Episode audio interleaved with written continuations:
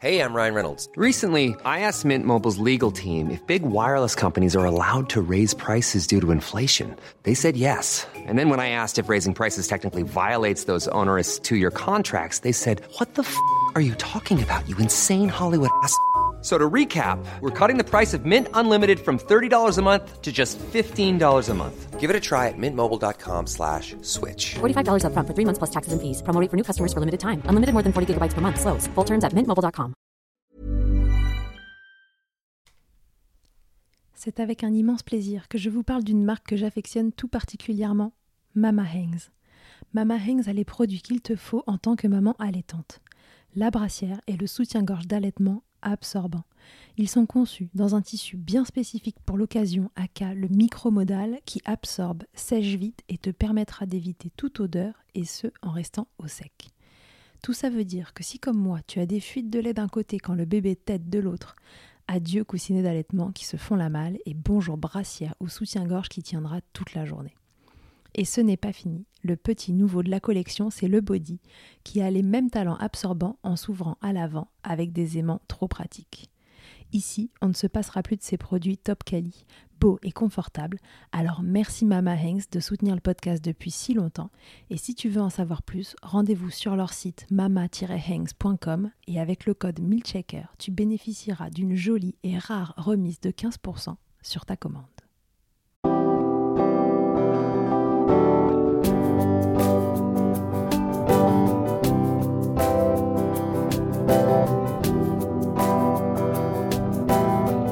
Bonjour et bienvenue dans Checker, le podcast qui agite les idées reçues sur l'allaitement.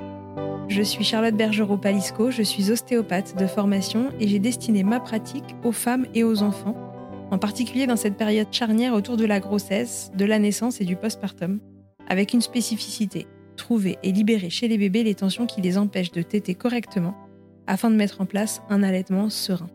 Ce podcast, je l'ai imaginé pour vous offrir des témoignages variés des expériences de famille qui ont allaité plus ou moins longtemps et avec plus ou moins de facilité.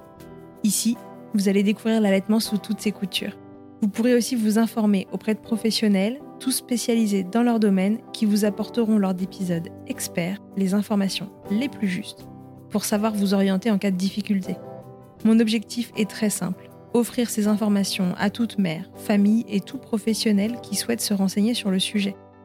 Que chacun puisse faire ses choix de façon éclairée et briser les idées reçues qui circulent pour vous rendre l'allaitement plus accessible, plus facile, normal, banal même, et ce qu'importe vos envies et votre projet.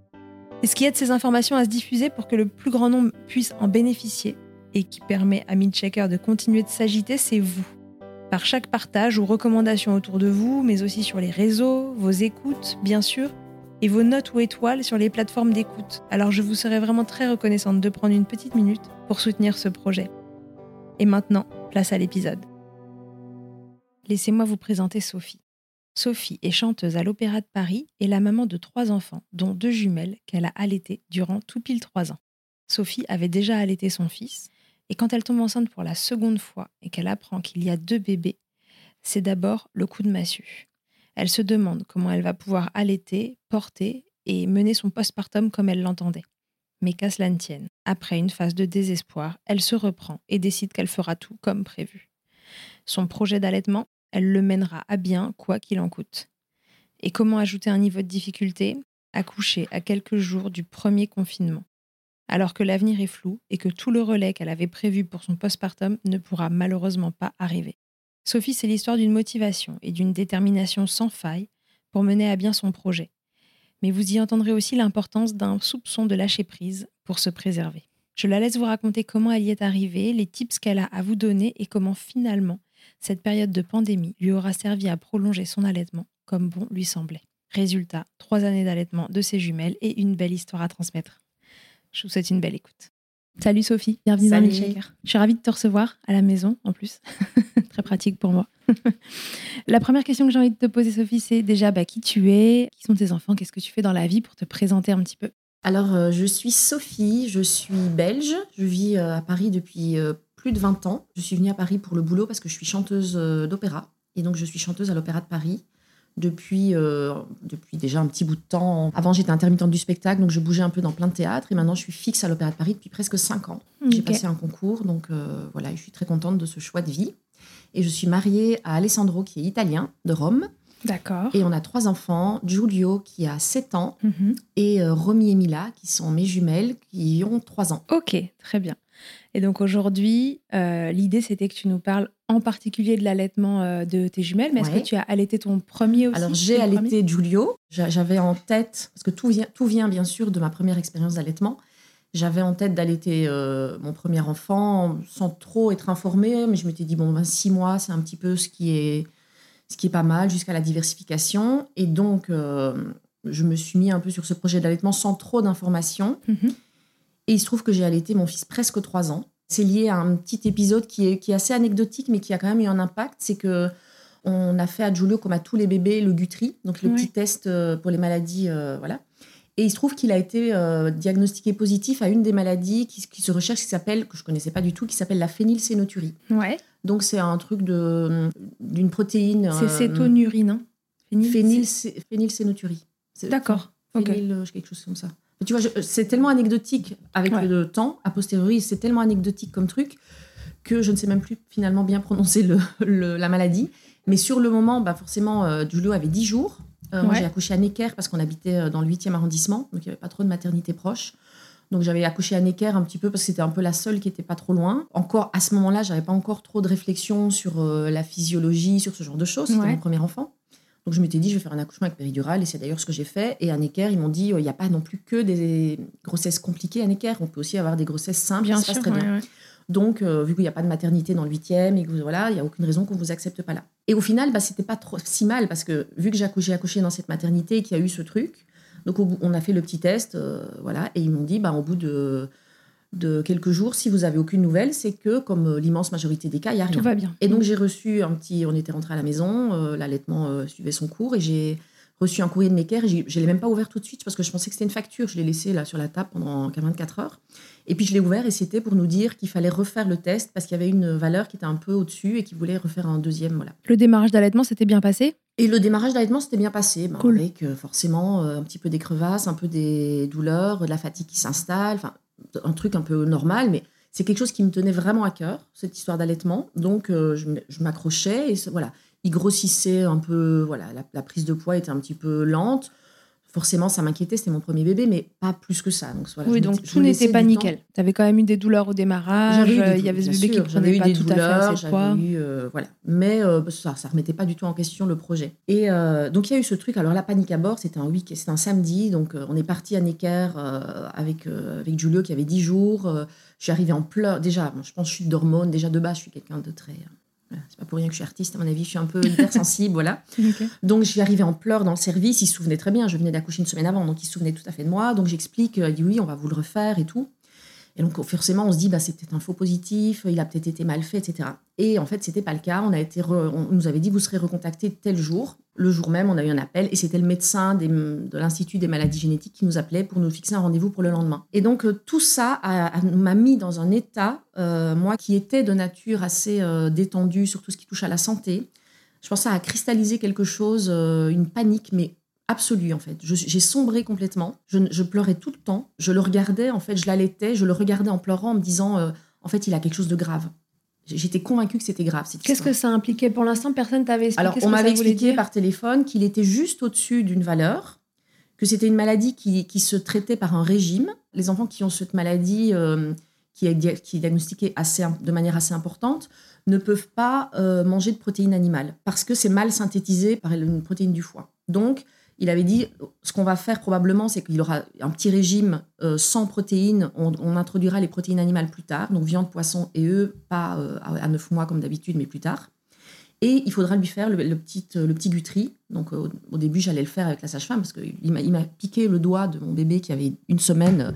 On devait le piquer tous les 15 jours et récupérer le sang sur un petit buvard et envoyer à Necker pour surveiller. Et donc on a dû faire ça pendant euh, tous les 15 jours, 3 semaines, pendant euh, plusieurs mois pour vérifier qu'en fait c'était tout à fait, il y avait Ouais, rien qui se c'était passait. stable. Et quand on a introduit, la- au début à la crèche, il n'avait pas de protéines animales. Et puis après, quand on a introduit, ça a, euh, Ça n'a rien changé en fait. Donc il était juste à la limite. Voilà. Enfin, tout ça pour dire que sur le coup, moi, ça m'a fait sombrer. Je pense que c'était la chute d'hormones, la fatigue, le, c'était mon premier bébé, l'injustice. Je me souviens que j'étais dans le truc, mais Ouais, c'est tellement injuste, l'inquiétude, euh, ouais. Euh, j'ai eu une grossesse de rêve. euh, j'ai fait tout, euh, attention à tout. Pourquoi ça tombe sur nous? En fait, on était juste porteurs, comme dans plein de cas. On était porteurs tous les deux, mais sans, sans, Sans avoir le- développé le Mm. truc. Et il y avait 25% de chance euh, que Giulio le développe. Il l'a développé, mais de manière infime. Au point qu'ils nous ont dit ici, on est à Necker, on a un hôpital vraiment de niveau 3, à la pointe de tout. Peut-être même que dans un autre hôpital, dans une autre maternité ou même dans un autre pays, l'Italie en l'occurrence, puisque mon mari est italien, il aurait peut-être même pas été dans le, il aurait Dans été les dans, les, valeurs. dans les valeurs normales.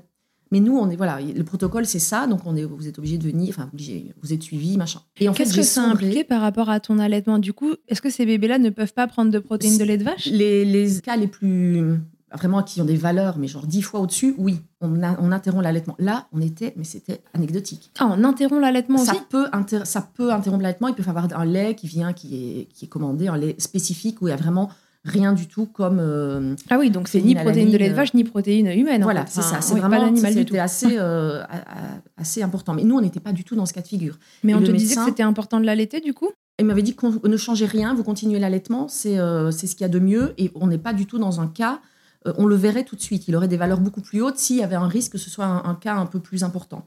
Là, euh, vous ne changez rien, on a dû lui faire des tests d'urine. Et là, ça prenait trois semaines pour avoir les résultats. Pour s'assurer qu'il était. Alors, je ne sais pas exactement, je me souviens plus des, des tenants et des aboutissants du- des examens, mais c'était vraiment euh, pour vérifier que c'était bien un cas comme ça à surveiller, oui. mais que ça n'allait pas impacter du tout sa vie.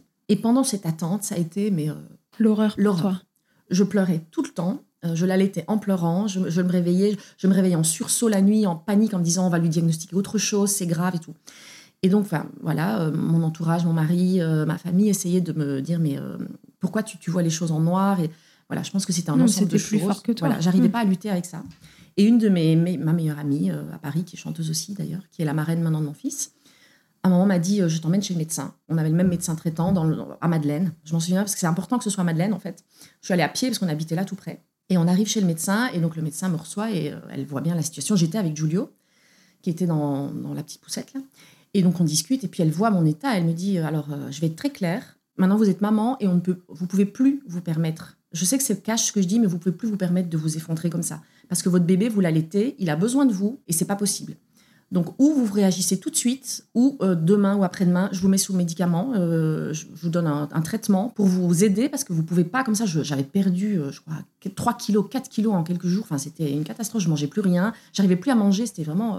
avec le recul, je me dis, mais pourquoi je me suis mis dans un état pareil? Bon, c'est sans doute lié à plein d'autres trucs de ma vie, voilà. Ouais, ouais, mais. Voilà, elle m'a dit, vous pourrez plus allaiter, c'est sûr, avec le traitement, euh, ce genre de médicaments. Ah voilà. oui, donc c'était soit vous. Je pense qu'elle euh, a senti à quel ouais. point j'étais attachée à, cette, à mon, rôle de maman, de nourrir mon fils. Et euh, elle m'a dit, vous ne pourrez plus allaiter. Euh, voilà, c'est pas grave, on peut arrêter un allaitement, voilà, mais si c'est quelque chose qui vous tient à cœur, je pense qu'elle avait senti Ouais, qu'elle pouvait me faire tout un, suite, un électrochoc. Je suis sortie de chez le médecin, je suis entrée chez Fauchon. Parisiennes connaissent Fauchon, qui était Ouais, qui est juste à côté de Madeleine. et j'ai acheté un éclair au chocolat, ou Hmm. au café, je me souviens plus, c'est un détail. Et j'ai mangé cet éclair. Ça a été le. Je, suis- je suis re- un peu re- repassée de l'autre côté, en fait. Avec un éclair. J'ai mangé un éclair en me disant maintenant c'est fini, t'arrêtes. Euh, ton fils va bien, il est exceptionnellement exceptionnel à tout point de vue. Tu manges et t'arrêtes et tu, et tu vas le nourrir et tout. Et je pense que ça a cristallisé quelque chose. Je me suis accrochée à cet allaitement parce que ça m'a. J'ai l'impression que ça m'a. C'est le truc qui m'a fait revenir un petit peu. Voilà. Et je suis convaincue que si j'ai allaité Giulio 3 ans, c'est lié à, ce- à cet épisode de ce de vie. J'en suis convaincue. Ouais, parce que ça t'a donné une espèce de, de motivation, Oui, d'objectif de maintenir cet Après, euh, tout, après, ça roulait. Là, ça a été de mieux en mieux. On est arrivé à six mois. On peut arrêter, mais pourquoi arrêter en fait? Il y avait, c'était pour moi, c'était pas un sujet. Alors évidemment, pour le coup, après, je me suis beaucoup documentée sur l'allaitement. Je suis allée aux réunions de la Leche League et puis je suis tombée, enfin, avec des réunions euh, avec des, des conseillères, des mamans qui expliquent, ben en fait, on peut arrêter, mais pourquoi allaiter si on peut se permettre de continuer? Et en fait, je me dis, bah oui, en fait. euh, Et c'était très étonnant parce que moi, je suis, bon, je suis chanteuse, je suis très euh, auto-centrée, comme tous les artistes, tous les chanteurs en particulier. J'ai un boulot de princesse. euh, donc ma vie, c'était, je, l'assume complètement, le côté talons, euh, grosses lunettes de pétasse. Enfin, je fais plus de choses avec les lunettes de pétasse, parce que ça fait rire tout le monde, mais très euh, centré sur moi. Donc mes copines, c'était un non, mais quand tu auras un bébé, euh, il faut absolument que tu reprennes ta vie tout de suite. il n'est pas question que, que tout tourne autour de l'enfant, il va se mettre à ton rythme. Et je me suis dit, bon, ouais, sans doute que je ferai ça. Et en fait, je suis tombée, mais complètement dans l'autre, euh, partie de la maternité. j'ai fait du portage, j'ai fait du cododo, j'ai dormi avec lui, j'ai allaité 23 ans. Enfin, et, et ça ne m'a- pas empêché de, de cultiver mon côté euh, diva euh, complètement. Comme Tu quoi, peux toujours un- mettre des lunettes Voilà, de pétasse en complètement, 3 ans, mais ça je, là, l'assume complètement. Et c'est pas incompatible en fait avec Ouais, euh, un allaitement Bah oui, bien sûr. long, un allaitement non écourté, comme on l'appelle, comme on veut. T'as pris le contre-pied, en tout cas, de ces injonctions qu'on t'avait données avant grossesse de faudra que tu fasses ça. Oui, oui, les- mes copines étaient convaincues de ça. Et en fait, je me suis, mais complet, enfin, je me suis vraiment. Euh, j'ai trouvé tellement de satisfaction et d'épanouissement à être avec lui, à profiter. À l'époque, j'étais encore intermittente du spectacle, donc euh, j'ai vraiment profité. Il est rentré à la crèche, pour le coup, il a quand même été à la crèche, à- il avait huit mois. Et avant ça, j'ai un peu euh, joué avec, Mhm. euh, avec des petits euh, babysitters, machin truc, quand j'avais besoin. Puis il est rentré à la crèche, j'ai tiré mon lait quand il était à la crèche. Ouais. Donc euh, j'étais un peu la l'ovni. euh, Ouais, donc après, il se mettait euh, soit bib, soit le sein en fonction de C'est ça. euh, où est-ce qu'il était, C'est ça. hyper adaptable. hyper adaptable et puis ça s'est fait comme ça et puis euh, et ça a continué bon évidemment ça l'allaitement a pris un second plan il était diversifié c'était plus un sujet par rapport aux protéines il mangeait tout à fait euh, Oui, parce qu'en fait, cette maladie euh, de démarrage euh, est un non-sujet dans votre vie euh, complètement aujourd'hui. euh, Et ça n'a pas participé au fait que tu allaites trois ans, tu vois. Tu, tu te dis, il n'y avait pas un truc en fond de parce qu'il a ce truc-là, c'est quand même mieux. ça. mais par contre si l'allaitement a pris une telle place dans ma vie à, à ce moment-là c'est lié à ça j'en suis sûre Je pense que s'il n'y avait pas eu cet épisode j'aurais sans doute allaité six mois et puis j'aurais fait ce que font euh, plein de gens c'est-à-dire euh, bah, j'aurais fait un truc mixte et puis euh, et Ouais. puis il n'y avait pas de raison que je me complique la vie à tirer mon lait alors que euh, il allait à la crèche j'aurais fait voilà Et là, ça avait pris de l'importance. Et là, ça avait pris de l'importance et ça devenait, avec ce que ça implique, c'est-à-dire le côté Oh, t'allaites, c'est magnifique, t'allaites trois mois comme t'es courageuse, t'allaites six mois, t'es une déesse, t'allaites six mois et trois jours, t'es folle, quoi. Oui, c'est ça, exactement. Ça, Ça sens- bascule. enfin, je l'ai folle. Voilà, je quand j'en parlais à l'opéra, on était à table, mais il a quel âge? Ton fils bah, Il a huit mois et demi, euh, mais tu l'allaites encore, mais c'est quoi cette idée? Enfin, on me connaît un peu, j'ai beaucoup de personnalité, donc c'est, on sait que, les gens savent que c'était pas un problème, je pouvais tout à fait en parler et expliquer mon point de vue avec les gens qui sont capables de l'entendre. Puis il y a des gens, euh, on peut leur expliquer ce qu'on veut. De toute façon, c'est des gens, ils, ils Exactement. comprendront jamais, donc ça n'a pas d'intérêt. Mais j'ai jamais eu aucun problème à en parler euh, de manière tout à fait naturelle. Quoi. ok, très bien. Donc du coup, elle était trois ans, ce Elle était presque trois ans. Tu m'as dit, il a quel âge aujourd'hui? Il a sept ans. Il a 7 ans. Ok. Mm. Et Et, alors, donc, si ça peut rassurer les mamans qui veulent allaiter ou qui ont cette idée, euh, quand on fait des enfants euh, qui. Quand on veut allaiter longtemps, on en fait des enfants qui sont euh, collés à leur maman, parce que c'est un peu ce qui revient. Tu vas en Mm. faire un, un fils à maman qui va être collé à toi tout le temps. Et en fait, bah non. pas du tout. Alors j'avais ce doute. Par contre, ce dont je me souviens, que j'ai pas eu avec ma, ma deuxième grossesse, bon, qui se trouve être une grossesse gémellaire, mais j'allaitais au moins la première année, voire plus, avec toujours ce truc, j'allaite longtemps, mais je vais quand même, j'ai quand même un petit doute, est-ce que quand même euh, ce que je fais, c'est bien? Est-ce que quand même, euh, est-ce que les gens me disent, est-ce qu'ils n'ont pas raison? Est-ce que je- avec cette Oui, culpabilité, un petit doute ce toi. doute, donc je cherchais des infos, le bébé allaitait longtemps, et puis entre-temps, bon, j'avais les réunions de la League auxquelles j'allais quand je pouvais, voilà, je discutais avec des mamans, donc ça me rassurait. S'il y avait une chose que je me suis dit quand, euh, après, je- mon fils a grandi, que je l'allaitais plus, c'est si un jour, moi, j'étais pas du tout dans l'optique de faire un deuxième enfant, si un jour j'ai un deuxième enfant, je referai tout pareil, mais par contre, je vais kiffer euh, ce que je fais. Je Je vais vais pas me poser de questions. aucune culpabilité. J'assumerai encore plus que là ce que, tout ce que j'ai fait. Et je ne me préoccuperai pas de ce qu'on pense. Et de voilà, Je sais ce que je fais, je sais ce qui est bon, je sais que c'est ça qui me correspond. Et je le referai, mais euh, en profitant. Bah, tu plus. partais quand même du prérequis de euh, il faut pas rester collé à son bébé, il faut reprendre sa vie normale, Mm. etc. euh, à un allaitement de 3 ans. Donc c'est normal Ouais. qu'entre les deux, il y ait eu quelques, Il y a eu un cheminement. quelques évidemment. doutes, voilà, un peu de cheminement. Et donc ça n'a pas été pareil pour ta deuxième grossesse. Raconte-nous combien de temps après elle arrive cette grossesse Parce que tu as un bébé qui s'est sevré, enfin un enfant du coup qui s'est sevré naturellement, c'est ça? Qui s'est se- un petit sevrage un peu induit, en Ouais. fait, parce que je pense qu'il aurait bien continué. J'ai passé le concours quand j'ai été titularisée. Et quand on travaille à l'opéra, ben, on a un, quotidien de princesse, c'est une réalité. Enfin, Mhm. J'ai un boulot de rêve. euh, enfin, c'est vraiment, je suis sur scène, j'ai des robes, des costumes, des maquillages. des- Enfin, c'est vraiment un boulot de princesse. Le seul revers, c'est qu'on n'a aucune main sur euh, nos jours de repos, nos jours- voilà, aucun RTT. On a des jours euh, off qui sont imposés. On a notre planning de l'année. Ouais. Et c'est rien n'est négociable. D'accord. Donc, euh, tous les presque, je vais pas dire presque tous les week-ends, mais là, on vient de partir en week-end. C'était notre premier week-end. il y a eu tous les ponts.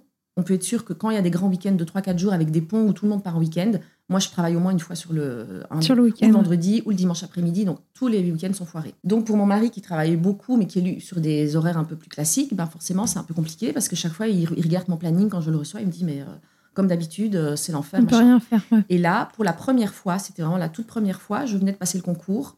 Il avait l'opportunité de partir cinq jours à Rome. Et c'est la première fois, parce qu'évidemment, ayant allaité Giulio un temps certain, on l'a jamais forcément laissé Ouais. aux grands-parents. Enfin, ma maman est venue le garder. Ma, ma maman est en Belgique. Elle était venue le garder une fois 48 heures parce que j'avais un, un contrat et je partais. Mais sinon, euh, forcément, Oui, il était resté avec il vous. était avec nous tout le temps. Et là, il m'a dit, je vais partir tout seul à Rome. Tu travailles. De toute façon, maintenant que tu es rentré à l'opéra, ça va être un petit peu, il va falloir prendre le rythme, que je fasse les choses euh, tout seul avec lui, parce que euh, toi, tu travailles, sinon on fera jamais rien. Et je trouvais que c'était une très bonne idée. C'était donc c'était en novembre. Giulio allait avoir trois ans en janvier. Et il est parti. Et en fait, on a profité de ce moment. C'était la première fois qu'il allait être sans moi pendant quelques jours. On a profité de ce moment pour euh, induire le sevrage. Ok. Et ça s'est fait, mais ça n'a pas été un sujet. Ouais. Il, est, il est passé cinq jours là-bas. Il a eu le déclic là-bas de parler italien, parce qu'il il est bilingue, mais il, il comprenait tout et il baragouinait un peu, mais il ne pas. parlait pas. Il a passé cinq jours là-bas sans maman qui parlait français avec lui. Donc, il a, il, s'est- il a eu un déclic au niveau de la langue. Donc, il parlait hyper bien quand il est revenu. Et on est rentré. euh, il est revenu vers moi euh, du lait. Je dis, bah, maintenant, t'es grand, tu vas bientôt aller à l'école. euh, T'as vu, t'es allé à Rome. Ça, maman n'était pas là, ça s'est bien passé. Et en fait, ça n'a pas été un sujet. Ok. Ça s'est fait, mais euh, j'en ai parlé à ma pédiatre qui est vraiment qui a allaité ses enfants très longtemps. C'est pour ça que je l'avais choisi d'ailleurs. Et elle m'a dit si ça s'est fait comme ça, c'est qu'il était archi prêt. Ouais, c'est qu'il était prêt, tout à fait. Et en tout cas, voilà. euh, non sujet, tout en Non, douceur. c'est- Tout euh, en douceur et voilà. Une petite induction, mais ma foi, Ouais. euh, il était plutôt d'accord. Absolument.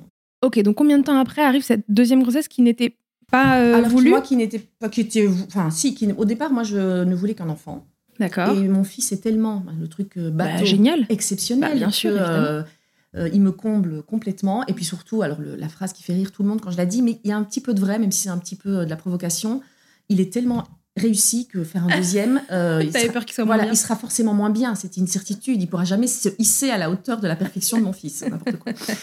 Donc, euh, et puis il y a de la famille italienne de l'autre côté, euh, ça arrange pas les choses. Avec Ouais. un premier garçon, je connais ça. voilà, voilà. Et donc, on a, enfin, mon mari euh, voulait, mais il ne mettait pas la pression. Donc, il respectait vraiment, il en parlait, mais voilà. Moi, j'avais, enfin, j'ai eu Giulio déjà tard, puisque euh, je l'ai eu, j'avais 36 ans de mémoire. Ouais. Ça doit être ça. Et donc, euh, Giulio a commencé à en parler aussi. Donc, il avait euh, trois ans et demi, euh, il voyait des petits frères, petites sœurs à l'école, machin, il m'en parlait. Et c'est ça, moi, comme toujours. C'est un petit peu le fait que mon fils en parle. Qui, voilà. Je venais de rentrer à l'opéra, donc c'est quand même. euh, T'es en CDI, quand t'es artiste, c'est des boulots quand même euh, en or.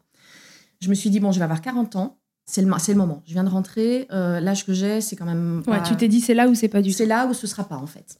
Donc euh, j'avais un stérilet, j'ai fait enlever mon stérilet. Alors ma gynéco, que j'adore, euh, qui me dit bon 40 ans, euh, ça aurait quand même été peut-être cool de se réveiller un peu plus tôt, mais enfin euh, on va pas partir euh, perdant. Euh, on va quand même faire un petit, des petits examens pour vérifier les réserves ovariennes. Elle regarde, enfin on fait des examens, elle dit bon ça va, elle dit on, on voit que vous avez 40 ans, mais il y a ce qu'il faut. Si vraiment ça ne prenait pas, on se laisse 6 mois d'ici janvier, machin.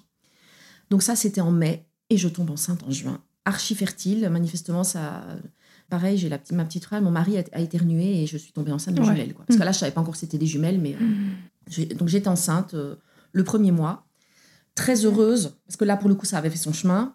Je Ouais. tombais enceinte vite. Je me dis, bon, c'est voilà, c'est écrit, ça veut dire on va avoir- un deuxième bébé, ça va être super. Je m'étais déjà tout de suite renseignée. J'avais, pour le coup, on habite, maintenant on habite euh, vers le bois de Vincennes, donc je m'étais dit, euh, j'accoucherai peut-être en maison de naissance parce que Ouais. j'étais sensibilisée à ça. Tu te dis que tu vas allaiter cette fois-ci aussi Ah ben, Ouais, c'est évident. C'est une certitude. Je me dis que je n'aurai pas de poussette. Je veux ne faire que du portage, parce que j'ai découvert aussi le portage avec Giulio, un petit peu sur le tard. Enfin, il avait déjà euh, plus de six mois quand, j'ai, quand vraiment j'ai commencé à porter un petit peu, mais je m'étais dit, mais en fait, c'est tellement la vie, le portage. euh, Tu te dis c'est euh, tu te dis exactement ce que tu t'étais dit pour Giulio, c'est-à-dire que là tu repars sur la même sur Ah le même type d'histoire. Par Je contre cette fois-ci tu vas kiffer. Voilà, Comme tu dis. c'est ça. C'est vraiment. Je, tombe, je suis tombée en- enceinte tout de suite, ça se passe bien. J'ai, appris ma grossesse, j'étais en Belgique euh, chez ma maman avec, mon- avec Giulio. Donc euh, tout de suite, j'appelle mon mari, je lui explique. Bah, il hallucinait que ça a été si vite. Mais je dis, bon, c'est top. Euh, on partait en Italie tout le mois d'août, comme on part toujours en Italie Ouais. tout le mois d'août à la plage. et donc j'appelle ma gynéco, elle me dit, bon, bah, super, comme quoi on n'est pas tous égaux par rapport à ça, c'est très bien. Par contre, faites quand même une petite échographie en Italie, sous-entendu de datation, mais surtout pour vérifier que c'est une grossesse évolutive. Ma, ma gynéco qui est quand même au top, enfin, elle me dit, euh, ça va peut-être pas marcher, machin, puis après elle me dit, c'est peut-être pas évolutif. Enfin, je lui en veux pas. Pour le coup, c'est C'est leur côté médical. Voilà, c'est le côté médical. Ils, veulent vérifier que tout va bien. que quoi. tout va bien. Mm. Faites une petite, voilà. Donc on arrive à la plage, on, on annonce quand même, je pense, à la famille de mon mari que j'étais enceinte. Donc eux très surpris parce qu'ils pensaient qu'on aurait que Giulio, mais très heureux. Et donc on, trouve un petit laboratoire, mais alors le truc, euh, voilà. euh, et un truc m'effleure, je me dis bon, peut-être, euh, c'est, enfin, il y a peut-être plus de pas de bébé. Enfin, je sais pas. Je, ça me traverse l'esprit et je me dis bon, si ça m'arrive, ça ne m'est jamais plutôt. arrivé. Voilà, ça ne m'est jamais arrivé. Mais si ça m'arrive, évidemment que ça va être euh, une épreuve. Mais je sais que ça marche très bien, manifestement, Oui. malgré mon âge. Objectivement, ouais. Donc, euh, on, on s'y remettra et tout. Et ça ne m'effleure pas un seul instant que je puisse avoir euh, Deux bébés dans deux le ventre. Ça m'avait, enfin, on avait déjà parlé avec des copines qui avaient eu des jumeaux, machin, et je m'étais dit, si ça devait m'arriver, mais ce serait le... Terrible. Je, je veux pas, je veux pas, je, veux pas. Et encore plus après avoir eu un premier enfant. Quand on n'a pas d'enfant, il y a plein de gens Et qu'on hésitait à en faire un deuxième. voilà, il y a plein de gens qui, qui se disent euh, si quand j'aurai, je voudrais tellement avoir des jumeaux. Quand ils ont le premier, en général, ils disent plus ça après. Parce que quand on n'a pas d'enfant, on n'a pas de référentiel. Quand on a un, bah, tu sais ce que c'est d'avoir un enfant, ce que ça change dans ta vie. Et après, pour le coup, faire Ah un ouais, deuxième et se dire des jumeaux, euh, c'est chaud quand même. passé de 3 à 5. Voilà. Et donc, Comment euh, tu réagis alors Tu vas à l'échographie? Alors, on va à l'échographie et je me dis juste, bon, s'il n'y a plus de bébé, voilà. On s'installe avec un- deux médecins euh, italiens, donc je parle italien, donc on- voilà. Ils me mettent le truc. Ils n'ont pas le temps, en fait, je l'ai vu tout de suite. Ils ont passé le truc, j'ai fait j'ai mis mes mains sur la bouche de T'as panique. vu, toi? J'ai vu qu'il y avait deux poches tout de suite. Mais il m'a dit, il m'a dit bon, ben, comme vous voyez, il y a deux poches. Moi, panique à bord. Alors, il regarde et alors il dit j'étais enceinte de euh, cinq semaines. C'était vraiment tout. Alors, il, il trouve les cœurs tout de suite. Enfin, il trouve le premier cœur. Et même, je me dis peut-être, peut-être que même que euh, dans la deuxième poche, c'est vide. Alors, il cherche un peu et je reste en apnée et il voit le deuxième cœur immédiatement. Et euh, il me dit bon, il y en a deux. Les cœurs battent tous les deux. Alors, moi, là, mais alors, moi, là, je sais. Je pense euh, un petit peu pareil que quand on y a diagnostiqué mon fils, quoi.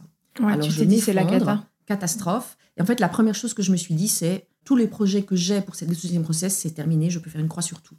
Ok. Et je, je sais que C'était suis- ça qui prédominait, Ah oui. c'est-à-dire euh, ça, ça va je pas être l'expérience que j'avais Je vais imaginée. devoir, je viens, ça fait six mois que je suis rentrée à l'Opéra de Paris. Je vais devoir annoncer que je suis enceinte et que j'ai des ju- et que ces deux, je vais pouvoir, je vais devoir prendre, arrêter de chanter pendant peut-être faire une pause, euh, prendre un congé parental. J'aurai une césarienne. Je pourrais pas porter. On, on venait d'acheter un appartement, on venait de faire plein de travaux, on doit revendre l'appart. Enfin, catastrophe absolue. Et je sors, j'appelle ma maman, maman qui était à Paris, je lui avais prêté mon appart, elle venait avec des amis. Elle savait que j'avais l'échographie, donc elle me dit tu m'appelles tout de suite et tout.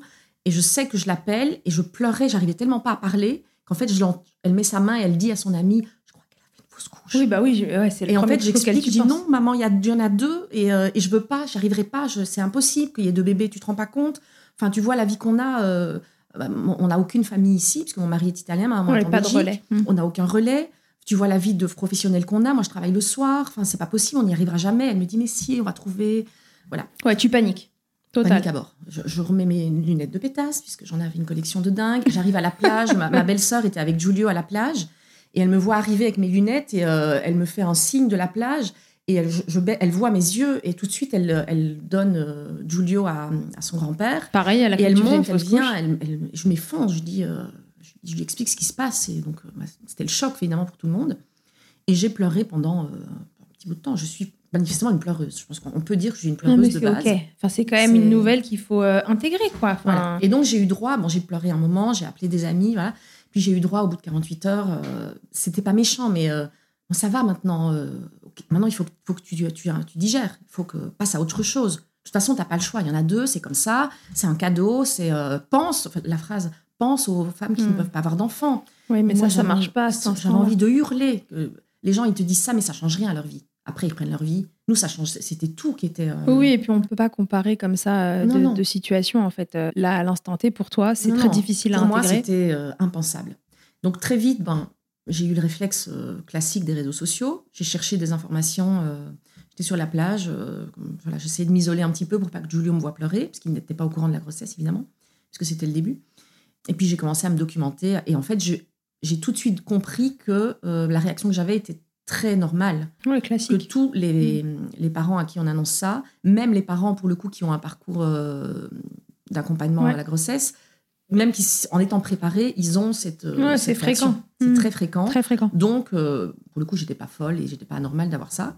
Et ça a duré un petit peu. Et puis, en fait, j'ai trouvé des infos sur l'allaitement de multiples qui Oui, pas du coup, tu as commencé à te renseigner sur comment euh, mes projets initiaux Absolument. vont pouvoir euh, être menés Voilà. à Et bien. donc, c'est possible. C'est pas forcément fréquent, c'est pas forcément simple, mais en tout cas, ça se fait tout à fait. ça t'a Oui. rassuré? Ça m'a rassurée. Ça prenait quelle part l'allaitement dans, tu vois, de- dans, dans cette panique là du postpartum et de, et de ces projets qui allaient pas pouvoir être menés à bien? De voir déjà que, que c'était possible, même si Mhm. c'était compliqué, ça, ça- c'était un phare dans la nuit. quoi. C'était pour moi, euh, ok, c'est possible. De toute façon, de base, et c'est ma personnalité, si c'est possible, que ce soit difficile n'est pas un sujet. J'y arriverai et je le ferai de toute façon, quel qu'en soit le prix en fait. Ouais, donc là, tu pars sur cette idée-là. Ah il y en a qui le font. Moi aussi, je vais y arriver. Voilà. euh, on, peut, certain. on peut aller à terme, on peut faire un accouchement voix basse, je le ferai et je l'ai fait. J'ai été à terme, ce qui est très rare pour T'as allaité. J'ai allaité, j'ai accouché au Bluet, parce que j'étais inscrite au Bluet. Je ne savais pas encore si ce serait euh, maison de naissance. Je m'étais inscrite au Bluet. On peut accoucher au Bluet. C'était mon deuxième enfant. Il fallait, il y a les deux conditions, c'est qu'on ait déjà eu un enfant avant les jumeaux et que ce soit une grossesse bibi. Parce qu'il y a trois types de grossesse gémellaires. Oui. Il y a mono-mono, monobi et bibi. Donc, ce qui correspond à un placenta et une poche, chaque enfant, ce qui était mon cas, qui sont les grossesses gémellaires les moins risquées. Oui, parce qu'en fait, il n'y a pas d'histoire de, on appelle De ça de tran- syndrome de transfuseur STT, ouais. transfusé où ils partagent le même placenta et certains prennent un peu euh, toute la bouffe entre guillemets Absolument. euh, de l'autre. Donc quand il y a deux poches, ils sont indépendants. Voilà. Donc, euh, au Bluet, ils acceptaient uniquement les grossesses bibi de jumeaux et les grossesses euh, où tu n'es pas, où c'est pas ton premier. Ce qui D'accord. était mon cas. Donc, dès que je suis rentrée, évidemment, j'ai, euh, je les ai contactés et c'était bon. Ils m'ont dit, par contre, vous aurez un suivi médical et pas sage-femme. Alors qu'au Bluet, on est suivi que par des sages-femmes. J'avais un médecin qui m'a, qui m'a suivi. Donc, euh, voilà, j'ai fait toutes ces, infos- toutes ces démarches donc, pendant ces vacances en Italie.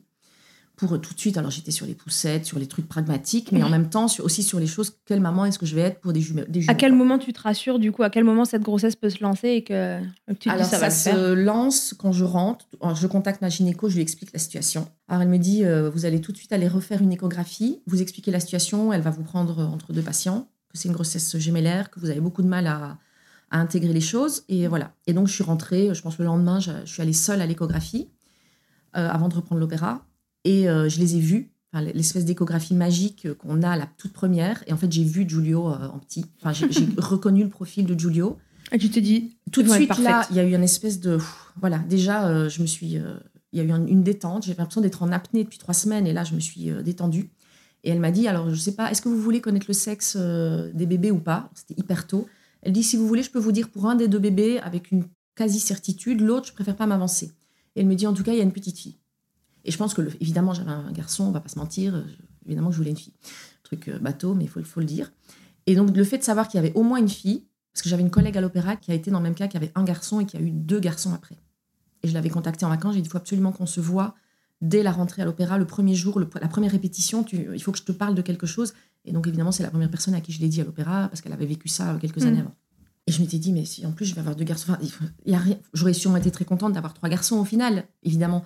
Mais là, je pense que j'avais besoin de. sans rajouter une couche euh, ça sur rajouté une petite couche, soyons clairs. Donc là, euh, le fait que ce soit euh, qu'il y avait au moins une fille, c'était voilà, je suis sortie et je, je suis sortie, je suis allée acheter deux petits pyjamas. J'ai pris deux petits pyjamas blancs, mais je, je pense que j'ai investi La grossesse cette à ce grossesse moment-là. à ce moment-là. Et après, ça n'a été que j'ai eu une grossesse de rêve. Ça a été une, une grossesse sympa. Une gro- la même t'es chose que ma arrivée à simple. terme Je suis allée à terme et t'as accouché par voie basse. et j'ai accouché par voie basse à 38 plus 1. J'ai été déclenchée parce que je voulais absolument que ce soit le médecin qui me suivait qui me qui m'accouche. J'aurais encore pu tenir, je pense un peu, mais j'ai eu j'ai dû quand même j'ai quand même fait une amyosynthèse parce que mes bébés étaient petits. Donc moi j'ai su entre temps que c'était au final deux filles, mais on a gardé le secret. Il y avait que mon mari et moi qui savions que c'était deux filles. On n'a rien dit. Et euh, j'ai fait une amyosynthèse parce qu'elles étaient petites. Alors pareil, c'était on a fait le truc génétique machin, on a été reçus par les médecins. Ils n'étaient pas du tout inquiets, mais ils sont obligés de nous expliquer que ça peut être aussi une maladie très rare machin. Et évidemment, je me suis retrouvée dans le même état d'esprit. Ah mais complètement, absolu. Donc euh, j'ai dit moi je ne peux pas vivre ma grossesse avec jusqu'au bout avec cette cette, euh, cette mini épée de Damoclès. Je préfère faire une D'où amyosynthèse. la myosynthèse. Ok. Et j'avais pour le coup j'avais aucune crainte du risque sur la myosynthèse. Le lendemain j'étais à l'opéra. C'était Euh, ça qui allait te rassurer. oui, j'avais besoin d'être assurée de ça. Et après, elles ont et elles sont toujours hors cours aujourd'hui. Elles sont, c'est toujours des, des, des- des mini perfections, des petites poupées parfaites, mais elles sont toutes petites en fait. Ok. Donc elles arrivent. Donc elles Comment arrivent. tu t'es préparée à cet allaitement-là, du coup? Alors, je me suis un petit peu documentée. Je sais que j'ai pas pas tant que ça. J'ai vu euh, la conseillère en lactation de, des Bluets. Donc évidemment, j'ai expliqué que je tenais beaucoup à cet allaitement. Donc on a discuté machin truc. Et elle m'a dit à la fin cette phrase qui m'a fait tenir, mais qui finalement n'était pas vraie. Elle m'a dit si vous euh, n'arrivez pas à allaiter vos jumeaux, vos jumelles en l'occurrence, Mhm. personne n'y arrivera jamais. Parce que vous êtes tellement motivé, documenté, euh, vous avez tellement toutes les, les- les cartes en main pour réussir votre allaitement, ça va marcher, c'est une certitude. C'était pour te motiver. Voilà. Alors, je me suis raccrochée à ça. Par contre, ça, Ça t'a mis un peu de pression, non? Ça m'a pas mis de la pression, ça m'a motivée. J'étais voilà, je me suis accrochée à ça. Mais par contre, euh, c'était pas vrai. C'est pas parce que j'avais allaité, parce que ça n'a rien à voir. Allaiter deux bébés ou allaiter un, c'est, c'est un- une Non, et galaxie puis on a beau avoir une motivation euh, d'en faire, il y a aussi d'autres éléments qui entrent en compte Voilà. et qui parfois mettent à mal euh, un projet. Mm. Et euh, ce qui s'est passé, parce que ce ce n'est quand même pas anodin dans l'histoire, c'est que j'ai accouché, il faut quand même le dire parce que c'est important, le 5 mars 2020, donc à une semaine Ah du là premier confinement, Ouais. qui n'était pas du tout prévu. Donc moi, j'avais mis en place tout ce que je pouvais en amont, pas que pour l'allaitement, mais pour le fait que c'était des jumeaux. Donc j'avais m'étais renseignée pour les TISF parce qu'on a droit à avoir une aide pour, Tout à fait. pour le ménage, pour le grand, pour tout ça. Ma voisine euh, qui est au-dessus, qui est une très bonne amie, m'avait dit j'emmènerai Julio à l'école le matin, ça t'évitera, ça vous évitera de sortir. Ma meilleure amie, qui est la mère de Julio, m'a dit je prendrai Julio les week-ends, on t'amènera à manger. Ouais, Enfin, t'avais prévu ton coup pour, j'avais tout pour mis avoir l'espace pour les Ma petits. maman était venue six semaines euh, pour toute ma fin de grossesse pour être avec moi, pour emmener Julio à l'école le matin, pareil, pour pas que je doive trop bouger, malgré que j'étais en forme. Mais voilà, elle m'avait dit comme ça, je suis là. Je resterai jusqu'à l'accouchement. Je rentrerai en Belgique. Et on, on parlait du confinement. Elle m'a dit bon, je rentre en Belgique une petite semaine, 15 jours, voir si tout va bien à la maison, et je reviens. Elle est partie le lundi, Elle n'est pas revenue. le jour du confinement. Elle n'a plus pu revenir. Bah oui. Giulio devait aller à l'école, il était à la maison. Ce qui était très positif pour le coup, parce qu'il il a été très impliqué dans les premières euh, semaines avec les, les Oui, bébés. mais sur le moment, en fait, c'était tous tes plans euh, que tu avais mis tout en que place pour que ça se passe bien. tout s'effondrait. en fait. Tout ce que tu avais mis en place pour calmer tes angoisses de ça va pas se passer comme je voulais euh, a été mis à plat. Complètement. Donc tout de suite, moi je voulais aussi absolument un accouchement à voix basse, ça faisait partie vraiment de mon projet, Mm. parce que pour mettre, pour mettre toutes les chances de mon côté par rapport à cet allaitement. C'était par rapport à l'allaitement, l'accouchement voix basse Ah oui, oui. Je savais qu'une césarienne, pour le coup, ça, mettait les, ça, compliquait les choses. Mhm. Déjà, j'en avais deux, donc ça allait déjà être plus compliqué. Donc, euh, et donc, mon médecin a été au top. Elle, elle- voilà. elle m'avait dit, je vais tout faire. J'avais demandé qu'on les, les avoir sur moi, qu'on soit pas séparés, à moins, évidemment, de... Parce qu'elle m'avait dit, la seule contrainte, c'est le poids. Et c'est- elle avait la, la crainte de ça parce qu'elles Ouais, comme elles petites. étaient petites. Elle dit, de toute façon, le protocole, et là, je pourrais pas aller contre, si elles font moins de 2 kilos, elles partent à trousseau immédiatement en, en néonate. Et en fait, donc c'est Romy qui est sorti en premier. J'avais Romy sur moi, sur mon ventre, pendant que. Parce Que que, des- en accouchement de voix basse, c'est le médecin qui va chercher le deuxième bébé. Hmm. C'est Le premier bébé sort tout à fait euh, comme un accouchement euh, d'un enfant seul. Classique. Et le deuxième bébé, c'est pas du tout la maman qui. Enfin, je, je pousse, mais c'est le bébé, c'est le médecin qui va le récupérer à la main. Parce que le bébé remonte. À partir du moment où le premier bébé est sorti, ben, l'autre a toute la place. Donc évidemment, il remonte, il faut aller le choper et puis l'accompagner. Voilà. Donc, et là, ben, c'est un petit. Là, c'est pour le coup, c'est assez impressionnant. Donc j'avais une péridurale qui était obligatoire. Enfin, obligatoire. Plus Conseillée. conseillée, parce, Mhm. pour cette, cette manœuvre, en fait. Elle a dit, je pense que dans l'absolu, vous pourriez le faire sans péridurale, même si j'avais jamais fait, mais j'avais envie de me préparer. Elle a dit, je vous déconseille de. Parce qu'elle dit vivre un accouchement sans péridurale, c'est c'est fabuleux, mais vivre une manipulation avec la main Ouais, d'un c'est médecin, moins fabuleux. ça n'a rien de. Ça n'a rien de fabuleux en fait. Donc s'imposer ces douleurs-là, parce que là pour le coup je me sentais, malgré la péridurale, je sentais beaucoup. C'était une péridurale micro-dosée, donc euh, j'ai quand même bien senti mes bébés qui naissaient malgré la péridurale. Mais je pense que c'était bien que je l'ai. Euh, j'ai fait confiance au médecin et tout. Et donc, je voulais pas du tout qu'on soit séparés et on n'a pas été séparés. Mila, qui était la deuxième à sortir, elle, elle a été un petit peu, ça a été un peu vite pour elle. Donc, en fait, j'avais remis sur moi, ils, ils ont sorti Mila et bah, j'avais 15 personnes dans la salle, évidemment. Euh, tout est doublé, toutes les équipes sont doublées pour des jumeaux. Et en fait, euh, le médecin, moi, je voulais la prendre et la garder avec le cordon et tout. Et le médecin, le pédiatre a dit non, je la veux l'avoir tout de suite. Donc, ils ont pris, elle, était, elle est allée juste derrière sur une petite table et mon pari l'a accompagnée. Ils lui ont mis le masque pendant euh, 10 secondes, je pense, de, pour un Ouais. peu qu'elle se qu'elle Ouais. revienne à elle. Je pense qu'elle était un peu sonnée, puis je l'ai eu sur moi aussi tout de suite après. Ok. Et puis on n'a pas été séparés euh, du tout Cool. après. T'as pu les mettre au sein tout de suite? Je les ai mis au sein pratiquement tout de suite. Et puis là, donc euh, gros défi de essayer de les mettre. euh, ça c'est un conseil vraiment pour les jumeaux. Mais alors c'est compliqué dès le départ de les mettre le plus possible et le plus vite possible ensemble au sein. Ouais. Toutes les deux ensemble. Là c'est la fête parce que seul, enfin seul, même si on est deux, il faut Bah installer. ouais. On installe. Elle était toute petite, donc finalement Romy faisait 2 kg 374. Mila faisait 2 kg 150 D'accord. tout petit peu plus petites, mais euh, il n'y avait aucune raison qu'elles partent en néonate, elles étaient avec moi. Et donc, euh, des bébés qui étaient hyper bien, ça, c'était, ça Ouais. se sentait tout de suite. Super. C'était pas du tout un sujet. Mais par contre, des petits bébés euh, qui se fatiguent vite, des bébés qui se décrochent vite. Ah oui, on- et puis 38 semaines en fait. Hein. Voilà, on en installe un, on est, on est content, puis on- mon mari me donne l'autre. Bah, le temps que j'essaye de l'aider à Anna, bah, l'autre se décroche et puis il faut tout recommencer. Et en fait, euh, très vite, je- moi, j'arrivais pas à gérer ça Ouais, du tout. Je savais qu'il fallait essayer de le faire, donc j'y arrivais quand les, les puéricultrices m'aidaient. Mhm. Il y en a qui avaient vraiment le truc de m'aider et de, de me les mettre dans la Pourquoi bonne position absolument te les mettre les deux en même temps? Pour pas perdre de temps.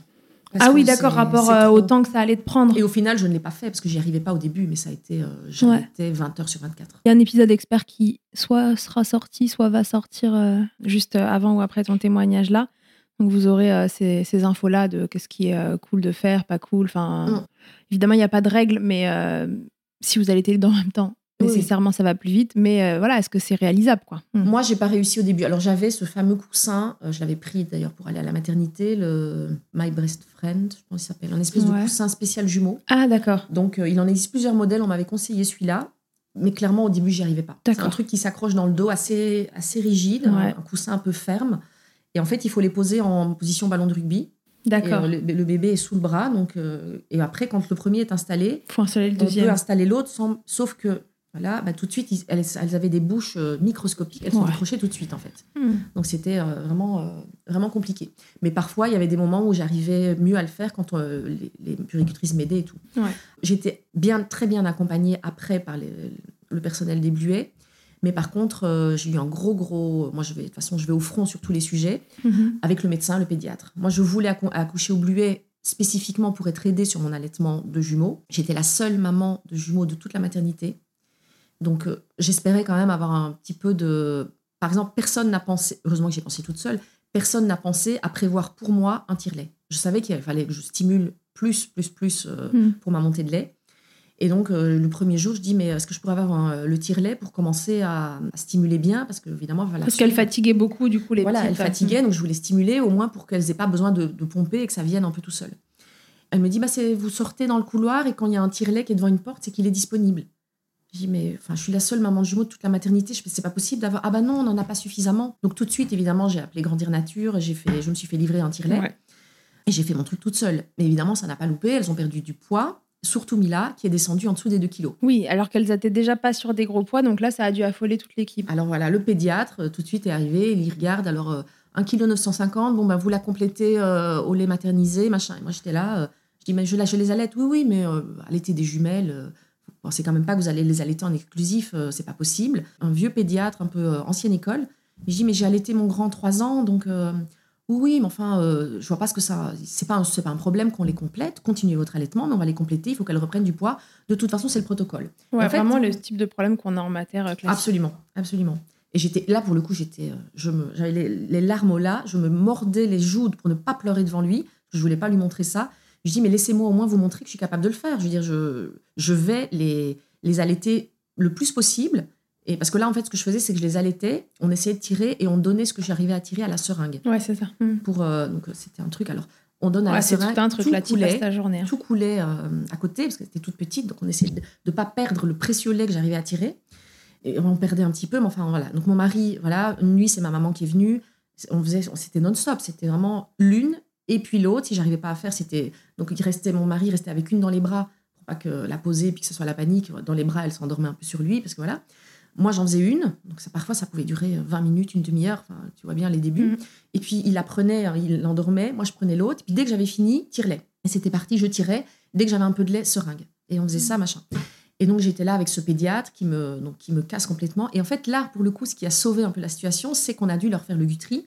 Et que, évidemment, c'était indiqué que, que Giulio était. Donc il dit Bon, bah, il y a cette histoire de. On doit attendre les résultats. Bon, il dit Étant donné qu'il y a ça, on, est obligé d'attendre les résultats. On va pas les compléter tout de suite parce qu'il est possible qu'il y ait besoin d'un lait particulier. Donc moi, j'ai fait genre Oui, oui, peut-être qu'il y aura besoin d'un lait. J'ai joué un peu à la conne. Et qui m'a dit Donc je vous laisse, euh, on va vous laisser au moins jusqu'à demain et on verra ce que ça donne. Donc je suis sortie de là, je, me suis, je pleurais. J'arrive dans la chambre avec le, le lit, l'unique lit avec les deux dedans. Mhm. Et je dis à mon mari, je dis, euh, tu gères les filles, donne-moi le tire-lait, je les allaite plus. Pendant quelques heures, je tire. Je fais que tirer. Donc je tirais, il donnait. Je tire, je I'm Sandra, and I'm just the professional your small business was looking for. But you didn't hire me because you didn't use LinkedIn jobs. LinkedIn has professionals you can't find anywhere else, including those who aren't actively looking for a new job but might be open to the perfect role, like me. In a given month, over 70% of LinkedIn users don't visit other leading job sites. So if you're not looking on LinkedIn, you'll miss out on great candidates like Sandra. Start hiring professionals like a professional. Post your free job on linkedin.com/people today. Et Mama Hanks ne s'arrête pas là. Si tu as envie, une fois la tétée finie, de garder ton bébé tout contre toi en ayant les mains libres, laisse-moi te parler de leur porte-bébé Carry and Pack. Je suis une fervente adepte des écharpes de portage, mais l'ostéopathe que je suis sait que leur mise en place peut parfois vous freiner, vous ou votre moitié. mais aussi ô combien le portage peut être indispensable pour certains bébés. Chez Mama Hanks, pas de compromis. Le porte-bébé Carry and Pack est en fait un vêtement confortable que tu enfiles comme un t-shirt et dans lequel ton bébé va pouvoir venir se lever tout en respectant sa position physiologique, l'enroulement de sa colonne, l'écartement de ses hanches, ainsi que le dégagement de ses voies respiratoires grâce à des systèmes de serrage des pans de tissu. Ce tissu, justement, il est tout doux. En coton bio, certifié GOTS, le tout est dessiné à Biarritz et fabriqué au Portugal. Tu pourras l'utiliser de la naissance jusqu'aux 10 kg de ton bébé, de quoi t'assurer un certain nombre de câlins collés serrés. Ici, on n'a utilisé que ça pour bébé numéro 2.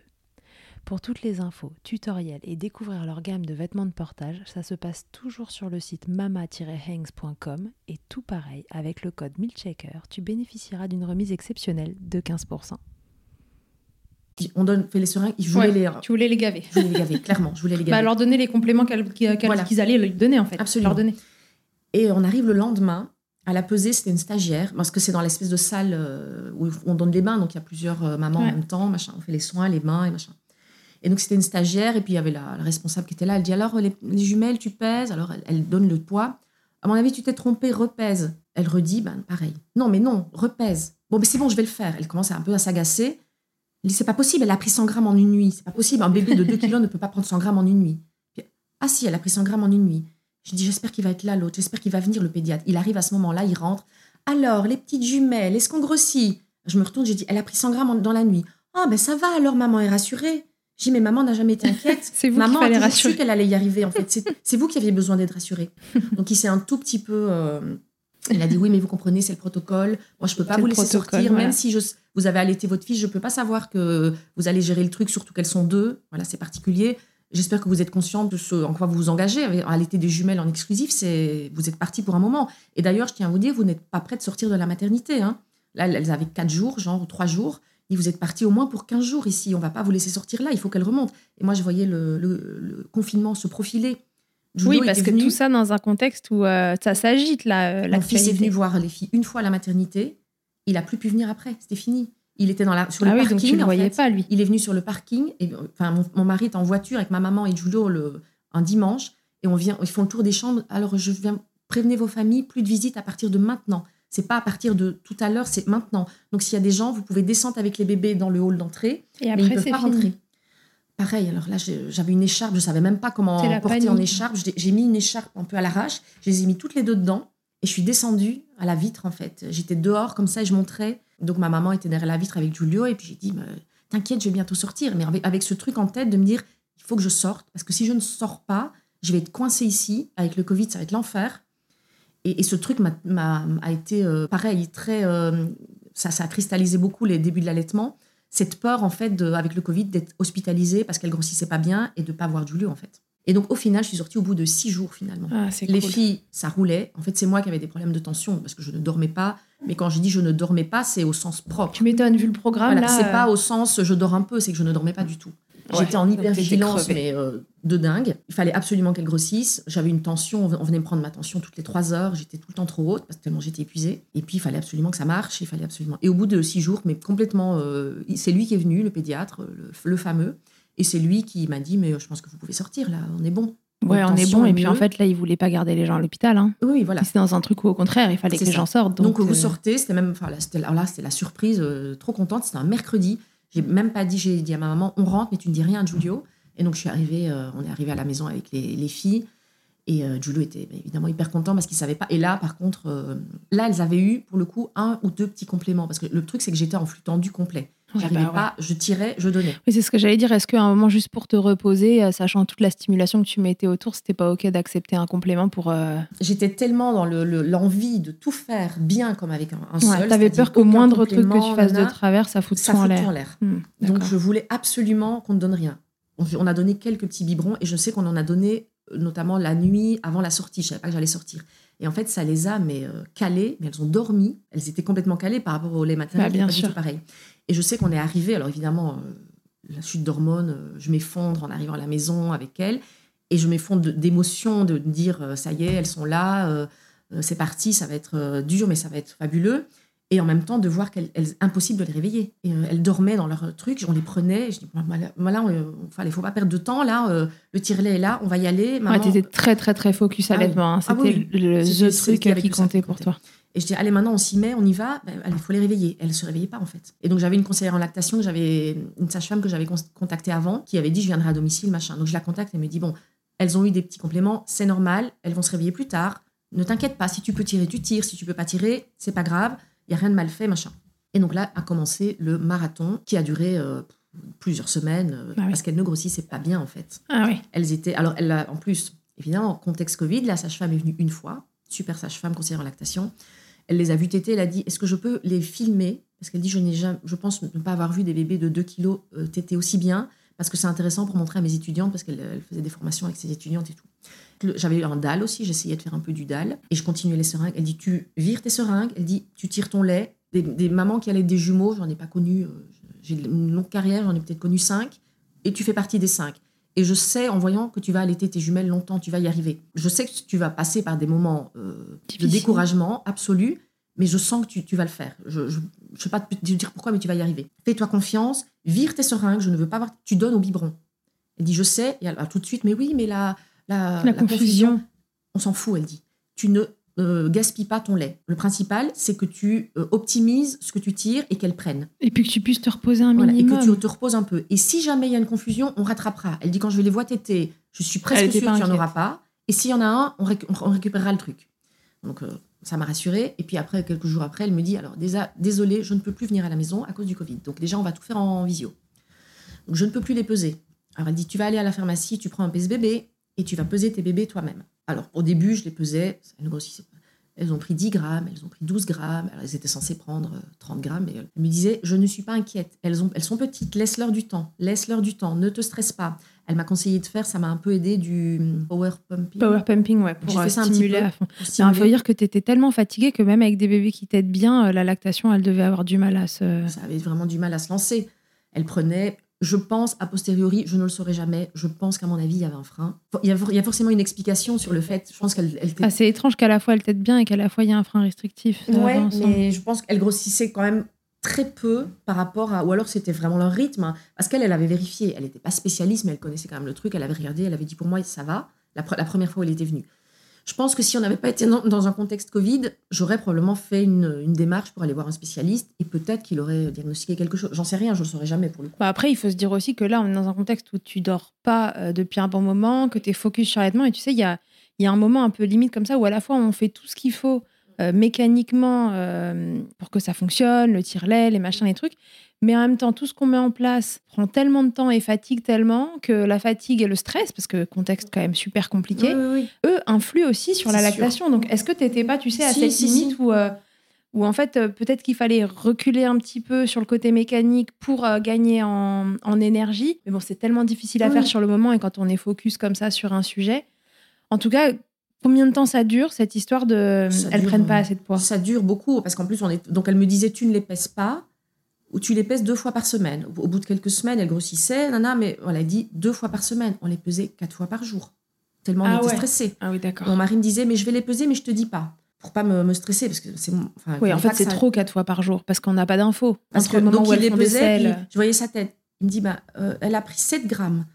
Je dis, mais c'est pas possible. je- Qu'est-ce qu'on fait? Il me dit, mais alors il, il- non, mais euh, t'inquiète pas, euh, je, je vais les peser, mais dans une autre pièce pour pas que tu te stresses. Enfin, on essaie de trouver, mais en fait, euh, après on arrivait à espacer, mais, mais ce truc euh, ne faisait que compliquer. Quand on allait, il faut pas qu'on ait en plus cette euh, Ah oui, là, c'était beaucoup trop euh, mental, en fait. euh, Sauf que le contexte était celui-là, il n'y avait pas le choix. Et en fait, moi, le- la, la crainte, c'était le truc, il faut qu'elle grossisse, cette espèce, cette espèce d'injonction. Si elle ne grossissent pas, à un moment, Charlotte, donc la conseillère, va me dire, écoute, va peut-être aux urgences faire un petit check, voir quand même. Et là, on va me dire, on vous hospitalise parce que vous avez besoin de vous reposer. Et si on m'hospitalisait dans ce contexte-là, mais j'allais plus voir Julio pendant des semaines. Donc pour moi, c'était euh, le impensable. Il fallait que ça marche, c'était impensable. Là, on les a complétés pendant quelques semaines, un tout petit peu avec des biberons D'accord. parce que j'arrivais pas à suivre en fait. Ouais. J'arrivais pas à tirer suffisamment et à un moment je voyais chaque fois que je devais tirer c'était la pression je regardais évidemment je regardais Ouais. le et la alors là, on est trop dans le Et mental et, moment, on j'ai est dans dit, tout euh, sauf ce qu'il faut ah oui. pour que, pour que la Évidemment, lactation donc, euh, le mental jouait et là je- pour le coup Alès mon mari Alessandro est allé acheter je lui avais dit va chercher ça aurons là Au pire, on l'utilisera pas. Et le fait qu'il l'ait acheté, tout à coup, le lait, ça allait. J'arrivais à Ça t'a soulagé. Je pense que j'avais un espèce de. J'avais plus cette. euh, autant je tenais à ça, c'est quelque chose, ça me faisait. Ça me tenait en vie. Autant euh, j'avais plus cette injonction d'avoir la seule responsabilité. Je voulais pas qu'on le fasse. On l'a fait un tout petit peu, alors c'est pas très grave. Mais Et non, a posteriori, j'aurais probablement pas dû m'imposer ça. J'aurais dû le faire euh, de manière détendue et ça n'aurait pas remis en question mon allaitement. Oui, et surtout avec tout ce que tu mettais en place autour, il y avait peu de chances que Non. les quelques compléments foutent un bazar Non, tel. non, surtout avec un petit bébé qui t'était bien. Mais j'étais tellement dans le truc. euh, Ouais, mais sur le moment, en fait, euh, on est. Et puis alors, n'oublions pas que tout ça est dans un contexte où en fait, les gens sont très seuls. Enfin voilà, on vous dit euh, prenez pas de rendez-vous sauf Mm. urgence, etc. Donc en fait, on se retrouve. Euh, Ça nous compliquait vraiment. Il y avait des, Ouais. ça nous compliquait la, la- la vie. J'avais aucune visite. On pouvait voir personne. Il faisait un temps sublime. Je sais pas si tu te souviens, Ouais. le premier confinement, on n'osait pas sortir. Je disais non, on sort pas. C'est il y a trop de risques. Elles sont trop petites. On peut pas. euh, ouais, et puis Donc, zéro était- soutien pour le grand. aucun soutien. aussi. Et donc je me, je me revois.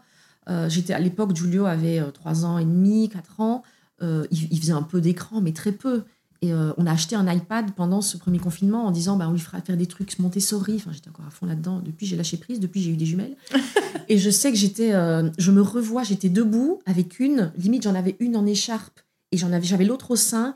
Et je disais Viens, Julio, on va faire du coloriage. Et j'étais debout à côté, derrière lui, en train de lui dire Regarde si tu mets des couleurs comme ça. J'étais là, mais qu'est-ce que je suis en train de faire En fait, je pourquoi est-ce que je veux tout mener? Mais je- c'est comme ça, c'est ma personnalité. hein, je suis... Et euh, je voulais pas le mettre devant les écrans. Et la, la conseillère en action, elle me dit alors tu vas, tu as Disney Plus, tu vas allumer ton Disney, tu vas mettre ton fils devant la télévision et tu vas le laisser kiffer en fait la vie. et euh, il va regarder en mangeant des, des chips. Et toi, tu vas t'occuper de tes jumelles. Tu es en train de vivre un truc hors norme en fait. Tu ne réalises pas ce que tu fais. Tu viens d'accoucher, tu as une grossesse gémellaire, tu as des jumelles que tu veux allaiter et tu vas y arriver. On est en plein Covid, aucun, aucune aide à part bon, ton mari qui est là, mais Il y a un moment où il faut lâcher prise sur certains lâche. hein. Et moi, je, ne- je suis quelqu'un qui ne lâche pas prise. C'est l'histoire de Ah ma bah là, vie. c'était le- l'exercice ultime. Ah oui, c'était voilà. Et mes copines me le disaient. Elles disaient, même quand je suis tombée enceinte, je sais qu'une de mes meilleures amies, Perrine, si tu nous écoutes, euh, elle m'a dit cette phrase. Elle a dit, mais euh, pour toi qui ne sais pas lâcher prise et qui est dans le contrôle de plein de choses, c'est avoir des jumelles, c'est probablement le- le- l'épreuve ultime euh, de pour enfin réussir à lâcher prise. Et sur le coup, je m'étais dit, mais moi, je vais, je des rien lâcher sans prise du lâcher prise. J'aurais des jumelles, voilà. Au contraire, il va Et falloir encore plus contrôler. Maintenant qu'elles ont 3 ans, j'ai lâché prise sur des tas de trucs. J'ai pas encore lâché prise sur d'autres, mais voilà, c'est en cours et ça peut encore venir. Mais euh, et cet allaitement, c'était pareil. Je voulais absolument euh, tout faire, euh, tout faire comme j'avais fait. Et voilà. Et là, je- pour le coup, je, je passais complètement à côté du kiff. En même temps, bon, Oui, c'est ce que j'allais te demander au milieu de tout ça. Comment tu arrives à profiter de tes bébés? Comment là, à, ce moment-là, les premiers temps, euh, non, c'était. euh, Quand tu dis les premiers temps, ça dure tout ce confinement qui dure à peu près deux mois? ah, oui, ça dure bien ça. ouais. Puis elle commence à grossir, elle commence à s'éveiller, elle commence à. Puis on commence à ressortir. Ma maman revient. Elle euh, demande à téter Oui, de façon beaucoup plus spontanée. Il n'y a Oui, pas besoin de les forcer. entre Après, ça se met. à le- manger. la- la- les côtés commencent à s'installer. Mhm. Donc avec le coussin, ça commence à marcher. C'est pas encore dingue, mais je commence quand même à le faire. Ok. Alors conseil pour les mamans jumelles que moi je n'ai pas réussi à faire, mais a posteriori qui peut être prendre le temps de bien s'installer. En fait, pas vouloir faire à l'arrache. En fait, ce qu'on fait avec un, et c'est ça pour qui pour moi, enfin ce qui, ce qui résume vraiment la, mon expérience d'allaitement de jumeaux, c'est ce qui est très difficile, c'est faire le deuil de ce qu'on a fait avec un seul bébé en fait. Parce que euh, pour moi, c'est ça qui a été une révélation avec l'allaitement, et c'est pour ça que j'ai allaité aussi Jules aussi longtemps. C'est que c'est euh, du kiff d'allaiter un bébé, de s'endormir avec son bébé sur soi, de se réveiller, il est là, de partir euh, en écharpe avec euh, juste euh, une couche en poche au cas où, et puis de s'arrêter. Moi, on habitait dans le 8e à l'époque, ben, j'étais en écharpe ou en poussette, je sais, j'allais sur les Champs-Élysées, j'allais me prendre un petit déj, je prenais double ration de tout, je prenais deux pains au chocolat, deux oranges pressées, parce que j'avais pas eu le temps de prendre mon petit déj, il dormait dans la poussette, il pleurait, je le mettais au sein, il faisait beau, c'était le printemps, je le remettais. Quand il faisait moche, j'allais aux Galeries Lafayette, me promener au rayon luxe avec mon bébé, je me prenais un petit café. C'était le. Avec des jumelles, j'ai jamais pu faire ça en fait. Euh, tout ce que j'avais, tout ce que j'ai kiffé avec euh, Giulio, je pouvais pas. Il a fallu faire autrement. Il fallait tout faire autrement. Le, le fait de, de- de m'installer, d'avoir une là, alors j'étais ok. Bon, maintenant il va falloir que je prenne l'autre et que je pose celle-ci. Alors je, je la faisais rouler comme je pouvais, comme ça, puis je prenais. J'avais à peine l'autre en main. Elle était à peine au sein. L'autre hurlait. L'autre se réveillait, euh, toute ouverte, en hurlant.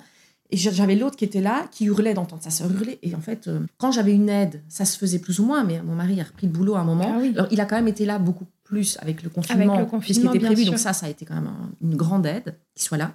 Lui, il faisait, du, il faisait ses calls, il faisait toutes ses, tout son travail. Il est ingénieur, euh, il faisait tout ses travail à l'ordinateur avec une en écharpe. J'avais un espèce de t-shirt, enfin c'était pas une écharpe, mais un t-shirt de portage. Heureusement qu'il était là. Voilà. hein. Heureusement qu'il était là. Il en avait une. Et je lui disais, prends, prends-en une, prends- donne-moi l'autre. Et on, on se faisait comme ça. Les nuits, ben, pareil, euh, il en prenait. Quand j'arrivais pas à faire les deux, il marchait avec une. Donc, euh, il, a, il a fait des milliers de kilomètres à marcher avec une. Je lui donnais l'autre, puis après, il fallait les poser, puis il fallait recommencer. Parce que c'était non-stop, en fait. Ouais, on avait à peine fini. On avait, j'avais 12 minutes. Je mangeais euh, un demi-paquet de- d'oursons guimauve. Oursons guimauve. les seins oursons guimauve qui m'ont sauvé la vie. Euh, où je mangeais du chocolat pour tenir le truc. euh, voilà. Ouais, c'est la bouffe pour le cerveau là. hein, voilà, juste. que Mm. pour ça. Et puis il fallait recommencer, en fait. Les premiers temps, c'était ça. Mais vraiment, si on peut, si, euh, prendre, là, on n'est plus en contexte de confinement, prendre le temps de bien s'installer avec ce coussin, de Mm. trouver comment. Alors, j'ai cherché des tutos, je demandais des conseils sur des, des groupes d'allaitement de, jumeaux. Mais il faut mettre des coussins dans ton dos parce qu'en fait, il est. Je serrais à fond, mais vu que j'avais quand même perdu du poids, vu que je suis plutôt fine de base, le truc était lâche, donc ça tenait- il faut le coincer avec des coussins. Ouais. En fait, je disais, mais c'est n'importe quoi ce truc, il, il faut avoir 14 coussins autour de soi, il faut te mettre tous tes coussins, puis seulement après, tu peux commencer à. En fait, euh, c'est l'enfer, quoi. Ouais. j'arrivais pas. Pour tout ça, je vous inviterai vraiment à écouter l'épisode expert qui suivra Oui. parce que ça, sans injonction de style de position, etc. Mais voilà, comment s'orienter. Mais vraiment, c'est le, le confort de la maman déjà Le confort, c'est le mieux. Et pour le coup, plus les, les bébés grandissent, avec des- surtout avec des petits bébés, Et plus c'est facile. plus c'est simple. Et en fait, après, étonnamment, ce qui a été le- le- la position le mieux, c'était la BN, Mhm. mais euh, assise par terre, en fait. D'accord. Assise par terre contre mon canapé. J'avais un tapis. Et Ouais. pourquoi j'ai pas fait ça avant? Mais il fallait qu'elle soit plus grande, évidemment. Oui, parce que tout petite, petit, j'aurais pas pu. c'est le même principe qu'avec un tout petit nourrisson. Au Ouais. début, on est vraiment, euh, voilà, ça. on est à deux. À, eux, ils bossent, nous, on Mm. bosse aussi. Et puis après, quand ils grandissent, euh, c'est Ouais. un peu qui font leur Alors, pour les nuits, ce qu'on m'avait, enfin même pas que pour les nuits d'ailleurs, mais ce qu'on m'avait conseillé, je me suis dit mais je vais jamais faire ça, euh, n'importe quoi. Et en fait, j'aurais dû le faire bien avant. Et c'est, on est, notre chambre est toujours dans cette configuration. C'est qu'on avait le lit qui était en position normale euh, au milieu de la chambre avec un accès des deux côtés. Et en fait, on m'avait dit tu mets ton lit dans un coin de chambre, comme ça tu as un angle qui est qui est sécurisé pour les potentielles chutes et surtout qui te permet de te faire un espèce de petit cocon où tu t'installes des gros oreillers, puis des petits coussins autour, et puis tu t'installes un petit plateau avec euh, truc à manger, ton portable, à boire, machin. Et en fait, ça te permet d'être hyper bien installé. Tu peux les prendre en BN, tu peux les prendre, tu peux les faire rouler, euh, et elles ne elles risquent pas de tomber parce qu'elles sont sécurisées par les, les Hmm. murs de ta chambre. Et donc, j'ai fait ça, elles avaient quel âge? Peut-être six mois, j'aurais dû le faire bien, bien avant. D'accord. Et elles ont trois ans et demi, mon lit est toujours dans cette position. Je Et elles sont toujours dedans? Ou toi, et t'es. elles- non, elles sont plus dedans maintenant. Maintenant, elles dorment bien. Ils dorment à trois dans la même chambre avec notre fils. Mais on est en train de- peut-être d'acheter une maison, donc ça va peut-être changer. Mais ils dorment à trois dans la même chambre. Ça a été aussi le sommeil. Alors, ça mériterait un, un épisode euh, Oui, j'imagine. à lui tout seul, hein, le sommeil de mes bébés à l'été, de mes jumelles à l'été. hein. Elles ont dormi. bon, on a tout tenté. On a testé toutes les possibilités. Et puis, euh, voilà, il a fallu juste le temps de Que ça se calme. que ça se calme, Qu'elles que, apprennent. voilà, qu'il n'y ait plus de tétée de nuit, enfin qu'il n'y ait plus de tétée de nuit, non, c'est parce qu'elles ont dormi qu'il n'y a plus de tétée de nuit, c'est pas euh, parce que D'accord. plus de tétée qu'elles ont dormi. Voilà, mais il a fallu du temps, elles ont Sur du plus long terme, qu'est-ce que ça donne? Ça Donc là, les premiers temps très compliqués, puis elles finissent par voilà demander plus spontanément, mieux téter, bien Mhm. prendre du poids. Ouais. Euh, toi, t'as pas d'autres galères d'allaitement euh, purement euh, pendant tout ce laps de temps jusqu'à leurs Franchement. 3 ans? Franchement non. Et comment ça s'organise euh, finalement quand elles grandissent, que petit à petit elles arrivent vers cet âge euh, bambin, Mhm. etc. Alors bon, elles sont diversifiées, Ouais. elles mangent, le- elles picorent. Enfin non, il y en a une mange très bien, l'autre moins bien. Alors est-ce que alors, forcément les discours, ben forcément tu les allaites, faut pas t'étonner. Moi je suis sûre que non. Non, non, non, ça n'a aucun rapport. Pour moi, ça n'avait aucun impact. Elles sont gardées à la maison, donc ça aussi, c'est pas anodin. Euh, Ouais. elles sont- on a pris, une- on nous a conseillé ça. Euh, C'était un gros effort financier, mais le confort de vie qu'on y gagnait était Ouais. n'avait pas de prix. Donc elles sont toujours gardées à la maison par une nounou. Elles vont rentrer à l'école au mois de septembre. Les, les tétés, enfin c'était euh, un peu comme avec mon fils, c'est-à-dire quand je suis là, en grandissant, c'est quand je suis là, ben on boit le lait de maman, mais quand je suis pas là, c'est pas un sujet. Donc suis pareil, elles là. sont euh, une partie bib. Elles ont jamais pris de bib. Elles ont jamais pris de bib. Donc t'étais là, elles t'étaient au sein, sinon elles étaient diversifiées. Sinon elles sont à quel diversifiées. moment t'as repris le travail, toi, dans Alors j'ai repris le travail au bout des six mois euh, de mon congé. Ok. Tout à fait. euh, j'ai pas du tout euh, allongé mon congé maternité.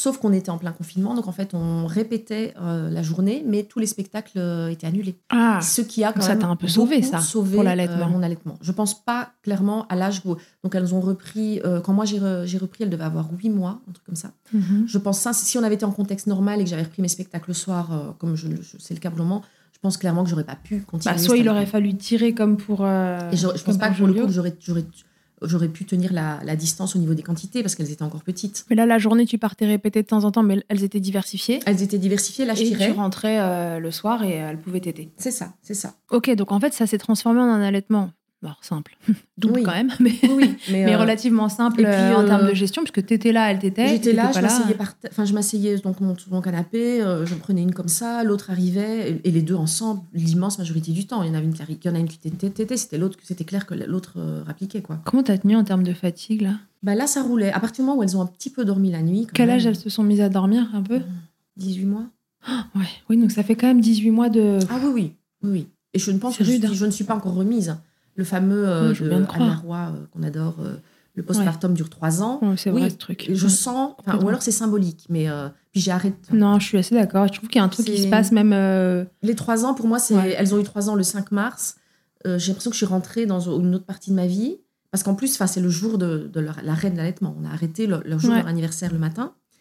Et puis le- l'entrée à l'école va aussi être une autre étape. Mhm. Pour les parents de jumeaux, trois ans, de toute façon, pour les parents de jumeaux, c'est symboliquement, c'est énorme. Ouais. C'est genre, on a réussi. Quoi. On les a amenés à trois ans et puis on les amène à l'école, parce qu'en général, c'est l'entrée à l'école qui est proche.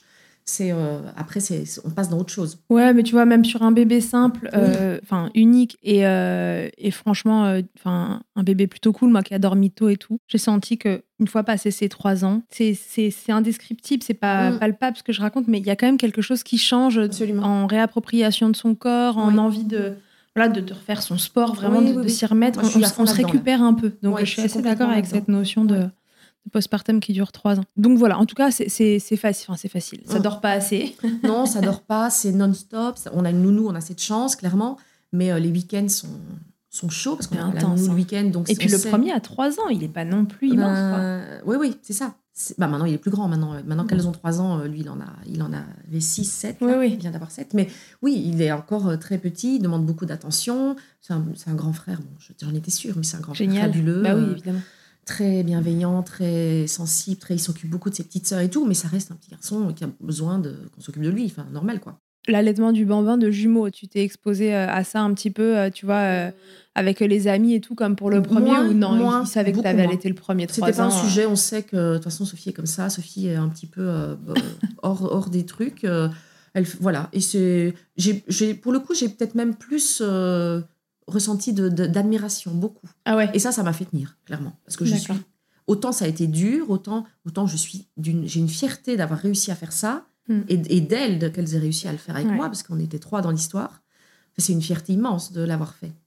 Et quand j'en parle, enfin, les gens sont, euh, j'ai des copines qui viennent d'avoir un bébé, un deuxième, me disent mais comment tu fais? Là, j'ai une, une copine du quartier qui a un bébé qui a trois semaines. Elle me dit mais euh, elle dit j'en peux plus, je ne sais pas comment t'as fait, je, j'arrive pas à réaliser. Et avec le recul, je ne sais pas non plus en fait. Bah, faut dire que quand tu le racontes, on sent l'intensité du truc. Et euh, c'est vrai qu'on a envie de se dire, bah pourquoi? Parce que ça a l'air tellement hard. Sincèrement, ouais. Alors, euh, et, et pour le coup, j'ai pas envie qu'on retienne que ça, parce que ça, ça a été très dur, mais euh, je le referai. Ouais, tu Parce recommencerais. euh, là, j'ai donné l'aspect dur, mais euh, j'ai vécu des moments euh, avec ces cet allaitement de, de communion avec elle, de les, les deux qui te regardent pendant que tu es en train d'allaiter, une qui, se, une qui caresse les cheveux de l'autre, Ouais. euh, une qui dit, euh, qui dit à l'autre quand elle commence à parler euh, Mais il n'y en a plus du lait. Oh, mais si, moi j'en ai. Enfin, parce qu'il y en avait à la fin, mais il y avait vraiment, c'était anecdotique. les bah vas-y, donne-moi ton boobs, le Oui, mien, c'est ça. le mien est vide. Enfin, c'était, c'était fabuleux. Et je le referai. Maintenant, est-ce que je le referai de manière aussi extrême Non, je pense que je compléterai peut-être un petit peu et c'est pas grave en fait. Oui, parce qu'avec du recul, il y, a- il y a eu cette première période qui a été trop dure et, et peut-être même que ça a mis à mal, euh, ça a failli mettre à mal le projet tellement Oui, c'était oui. fatigant. Mais vraiment, oui. Mais j'ai quand même, j'en retire une fierté et beaucoup Bah oui, de, bah, t'as raison. du positif, de. Ouais, c'est ce qu'on appelle s'accrocher. hein. Oui, oui, voilà.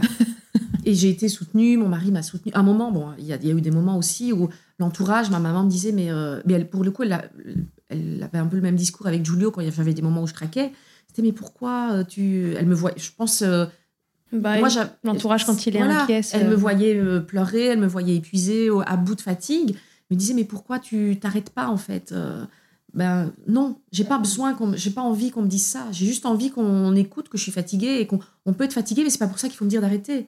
Et ça, je l'avais dit à, à Alessandro, à mon mari, dit euh, si je, même à la maternité, j'avais dit j'ai besoin que tu me soutiennes. J'ai, faut, faut pas, j'ai besoin que tu me soutiennes par rapport au, au- à l'équipe médicale. Ouais. C'est important. Je, il faut qu'on fasse front et que tu et, euh, et même après, quand je vais craquer, et il a été, euh, il me le les premiers temps, il me le disait. Il disait, mais euh, ça va aller, accroche-toi. Il, il était vraiment très, très soutenant. Ouais, c'est ce que j'allais te demander, quelle place il a pris dans tout ça, parce que c'est vrai que c'est c'est toujours Ah difficile pour l'entourage en général de oui. nous voir euh, pas bien.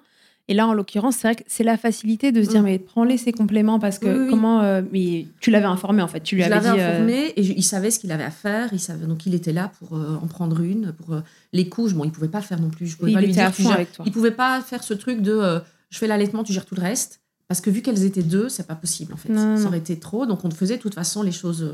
Euh, je faisais aussi les couches, je faisais aussi les bains, je- on faisait aussi En tout tout. cas, il t'a suivi de A à Z, il a pas Oui. vacillé non plus dans il y a le eu les- projet. les, derniers euh. temps quand même, ça commençait à le. Il me disait quand même bon bah, tu vas arrêter maintenant cet allaitement, ça va. Je Ah pense oui, que là, euh, en arrivant un- sur les trois une ans, là. petite année que euh, il me disait oui mais peut-être qu'elle mangerait quand même peut-être mieux euh, Mila si. euh, Je disais mais non ça n'a pas de rapport. euh, machin. Non, ouais, Et puis au raison. final ça s'est fait.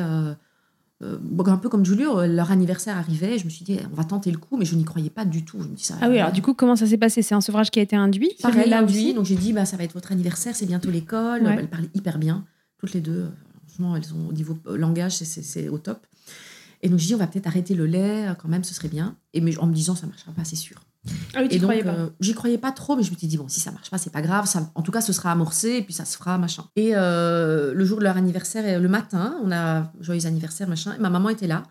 Elle était venue, et je lui ai dit, euh, fais-moi quelques photos et une petite vidéo de que j'allaite les filles et tout, parce que potentiellement, pour moi, c'est la dernière fois, quoi. Et puis, donc, on, je, les, je les ai là, ces photos, ces vidéos, où on est toutes dans le lit, machin, et je dis bon anniversaire et tout. Et puis, la fête s'est passée, on a fait la- le lendemain matin, parce qu'elle était le matin. Beaucoup plus le matin que le soir. Et Julio, c'était pareil. hein, les derniers, pendant les 18 derniers mois de Julio, parce qu'en plus j'étais souvent absente le soir, ne t'étais que les matins. Il Mm. était beaucoup plus attaché à cette tétée du matin. Et les filles, c'était un peu pareil. Et elles sont arrivées le matin euh, dans le lit pour boire le lait de maman et escalader euh, le lait de maman. Je dis, bah non, euh, on a fait l'anniversaire, c'était hier, tu te souviens? Ah oui. Ah bah je vais prendre des céréales. Puis il est descendu du lit. Il restait chaud à Parfait. Bon, bah, on va prendre des chocs à pic avec du lait de vache. Enfin, je veux dire, quel est le Mais problème elles en mangeaient, elles, elles avaient déjà bu du lait de vache avant ça, bien sûr. Mais et donc je me suis dit bon, bah, on ose y croire. Où sont les caméras À mon avis, elles, va, Ouais, elles c'est vont- un fake. Et je me suis, et je me suis dit si elles crisent, je vais pas. euh, enfin, quand on allait un temps euh, certain comme celui-là, c'est pas pour que la- le, le Ouais. sevrage se passe dans les cris. C'est pour que Mm. voilà. Donc idéalement, je m'étais dit bon bah on, on postposera le truc. Et en fait, ça n'a jamais crisé. Non, elles sont jamais revenues te demander. Non, Non non. Avaient Alors, j'ai compris. eu- j'avais eu une amorce de, de sevrage quelques semaines, mois avant. Alessandro était parti une semaine avec elle à Rome.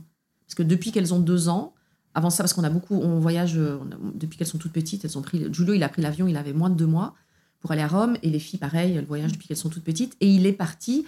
Avant deux ans, on peut pas voyager euh, seul avec. euh, il faut un adulte par enfant de moins de deux ans Ah, dans l'avion ouais. parce que tu l'as sur les genoux. Donc de- jusqu'à deux ans, ils pouvaient pas le faire. Et à partir du moment où elles ont eu deux ans, pareil, j'étais dans moi dans mon emploi du temps de à l'opéra où je pouvais pas beaucoup bouger. Et à un moment, il avait des jours euh, off, machin, et il m'a dit bon bah je vais partir. C'est lui qui me l'a dit. Alors j'étais, je m'en suis toujours permise. Il m'a dit je vais partir tout seul à Rome avec les trois. J'étais mais, euh, hyper contente parce que moi, euh, quand il part comme ça, ça me fait. euh, c'est tu souffles, Même si je bosse, je- voilà. bien sûr. Et donc il est parti à Rome la première fois cinq jours sans moi. Ouais. Et euh, il a géré l'aéroport. faut gérer quand même l'aéroport. Ah ouais, tu m'étonnes avec, euh, avec trois comme trois, ça. machin. Ouais. Et donc je m'étais dit, on va induire un petit peu le sevrage à ce moment-là. Déjà, je m'étais dit, est-ce que, est que mon allaitement va, le, ça va tenir le coup? Bon, au bout de, le temps comme ça aussi long, évidemment que ça tient le coup. Ouais. Et les filles sont rentrées et euh, au début, elles ont dit, euh, mais il y en a plus. Elles ont été en me disant, mais il y en a plus. Puis c'est revenu, elles ont dit, ah si, mais c'est vraiment pas bon. Hein. Puis elles se sont revenues une, se- une, une heure après. Oh, l'ingratitude. Et une, une heure après, c'était reparti. Ah oui, une heure après, euh, c'était plus un sujet, c'était c'était reparti, voilà. Et puis il y a eu un autre épisode où euh, il est parti aussi, c'était un peu plus long. Et là, je, je me suis dit non, mais à mon avis, il n'y a plus rien. Euh, J'essayais comme ça, j'avais parfois une goutte de lait quand je pressais. Et là, il y avait carrément plus de goutte de lait du tout. Je me dis, à mon avis, elles vont rentrer et ça, ça va être mort. Bon. Elles vont criser un peu, mais voilà, ça, ça s'est fait comme ça, c'est le moment. euh, on l'a fait deux Ouais. ans et demi, je ne sais plus combien c'était. Et euh, je me souviens, c'était hyper drôle. J'étais en train de regarder un épisode de euh, La Servante écarlate. Ouais. Et il y avait il y a une scène où euh, une maman est séparée de son bébé. Donc elle, elle fait- confie son bébé parce qu'elle reste dans le celle qui connaît Servante écarlate et elle confie son bébé. Et donc c'est hyper euh, c'est une hyper forte. ouais. Et pendant que je regardais cette scène, donc j'a- la fille- les filles étaient parties depuis six jours, j'avais pas allaité depuis six jours, j'ai une senti une montée de lait. Ouais. Je dis ah mais c'est bon, ça va, il y en a encore. et elles sont rentrées, il y en avait encore. Ok. Est-ce que euh, l'envie de ton mari que tu sèvres a influé dans la décision de sevrage à 3 ans Non. Non. C'était, t'as, attendu le moment où elles étaient prêtes ou le moment où toi t'en avais marre? Toi, Moi j'en avais marre. Moi je clairement là Fallait que ça s'arrête. je ne me voyais pas continuer plus. euh, voilà, j'avais envie que ça s'arrête pour elle, pour l'école, pour, pour plein de raisons. Ouais, c'était. euh, puis oui, soyons honnêtes, je ne veux pas dire que je tiens pas du tout compte de ce que mon mari dit. Enfin, S'il m'écoute, il va me dire si, si, c'est vrai.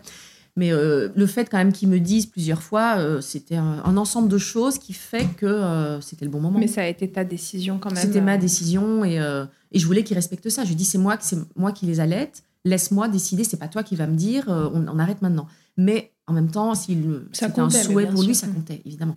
Oui, on peut pas dire que la vie de notre entourage ne compte Non, pas. non, pas C'est du tout. possible. Non, non, ce serait. Alors, cette expérience d'allaitement, est-ce que, qu'est-ce que ça a eu comme impact dans ta vie pro euh, ou dans ta vie perso? Dans ma vie, euh, bah, je pense que ouais, un petit peu cette histoire de fierté, cette Ouais. histoire de dire que voilà, quand on est maman euh, et qu'on a des convictions, des choses qui nous tiennent à cœur, en fait, on peut, on y arrive.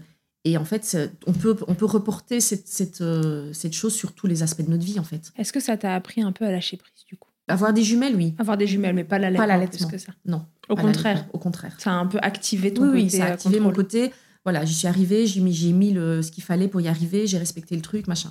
Voilà, si je devais conseiller à quelqu'un, je dirais vas-y plus cool que ce que je l'ai fait. Ouais. peut- je pense qu'il y a moyen d'y arriver. Ouais, c'est ce que j'allais te demander. Oui, c'est oui, quoi le conseil que tu donnerais à des mamans qui, qui sont enceintes de jumeaux ou qui démarrent un allaitement Alors de déjà, jumeaux? ça peut se faire. C'est ça peut se possible. faire, c'est super de le faire. Euh, c'est, c'est- on en retire plein de choses, on en retire une grande fierté. On est, euh, ça reste malgré tout, comme pour un seul, très pratique. À partir du moment où ça roule, en fait, euh, je sais que j'avais discuté avec des mamans de jumeaux qui avaient allaité, qui avaient commencé l'allaitement, puis qui, ont pensé, Mhm. qui pensaient, parce que c'était compliqué, que passer au biberon. Et en fait, elles ont tellement regretté d'avoir arrêté parce que c'était plus compliqué au biberon. Ouais, Cette bah, espèce de la logistique, gestion après de la laver les biberons, de préparer les biberons, la logistique était dingue. Et alors que, pour le coup, les, les débuts sont tellement hard que quand ça roule, ce serait dommage de se priver en fait de, de tous les mois où ça va être génial et où ça va être simple en fait. Ouais, donc Parce qu'après c'est faut simple. tenir le coup au début et euh, Au début, il faut tenir et après, bah, c'est comme pour un, mais il faut encore plus se simplifier la vie quand on a des jumeaux. Donc en fait, l'allaitement après, quand ça roule, c'est au top quoi, parce que là, c'est vraiment simple quoi. Ok, donc tu dirais que voilà, faut tenir au début, que Ouais. c'est possible, mais que bien, euh, être, bien être accompagné avec une conseillère en lactation qui gère le sujet, qui gère le sujet de, des multiples. Et, euh, mais il y en a, ça se trouve. hein, des... et d'y aller un tout petit peu plus cool que toi pour pas euh, se faire la vie impossible. euh, non il y a les- bien sûr qu'il y a les confusions synthétines, mais il y a aussi plein de cas où ça n'arrive pas. Évidemment. Alors les, les puristes vont dire qu'il faut pas dire ça, ça- sacrilège de dire une phrase pareille, mais si. Mais il n'y a pas de il faut, il faut pas. Il y a ce qu'on fait à l'instant T avec ce qu'on a. avec ce qu'on a et déjà avoir ce Et projet d'allaiter des jumeaux, c'est déjà pas rien. Donc Exactement. Est-ce qu'il y a une tétée euh, insolite avec les jumelles?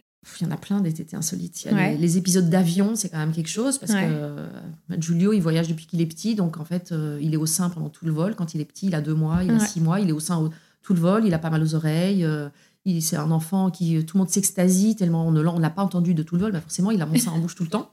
Et Et, les avec jumelles des jumelles, ben, euh, on peut pas être assis tous les deux, enfin tous les trois ensemble. Giulio prend un siège, Ouais. moi avec une des jumelles et mon mari avec l'autre. Il peut pas être assis Ah à oui, côté de moi parce qu'il peut pas y avoir deux bébés dans la même allée pour les questions de sécurité. D'accord. Donc il est ou de l'autre côté de l'allée ou plus souvent derrière.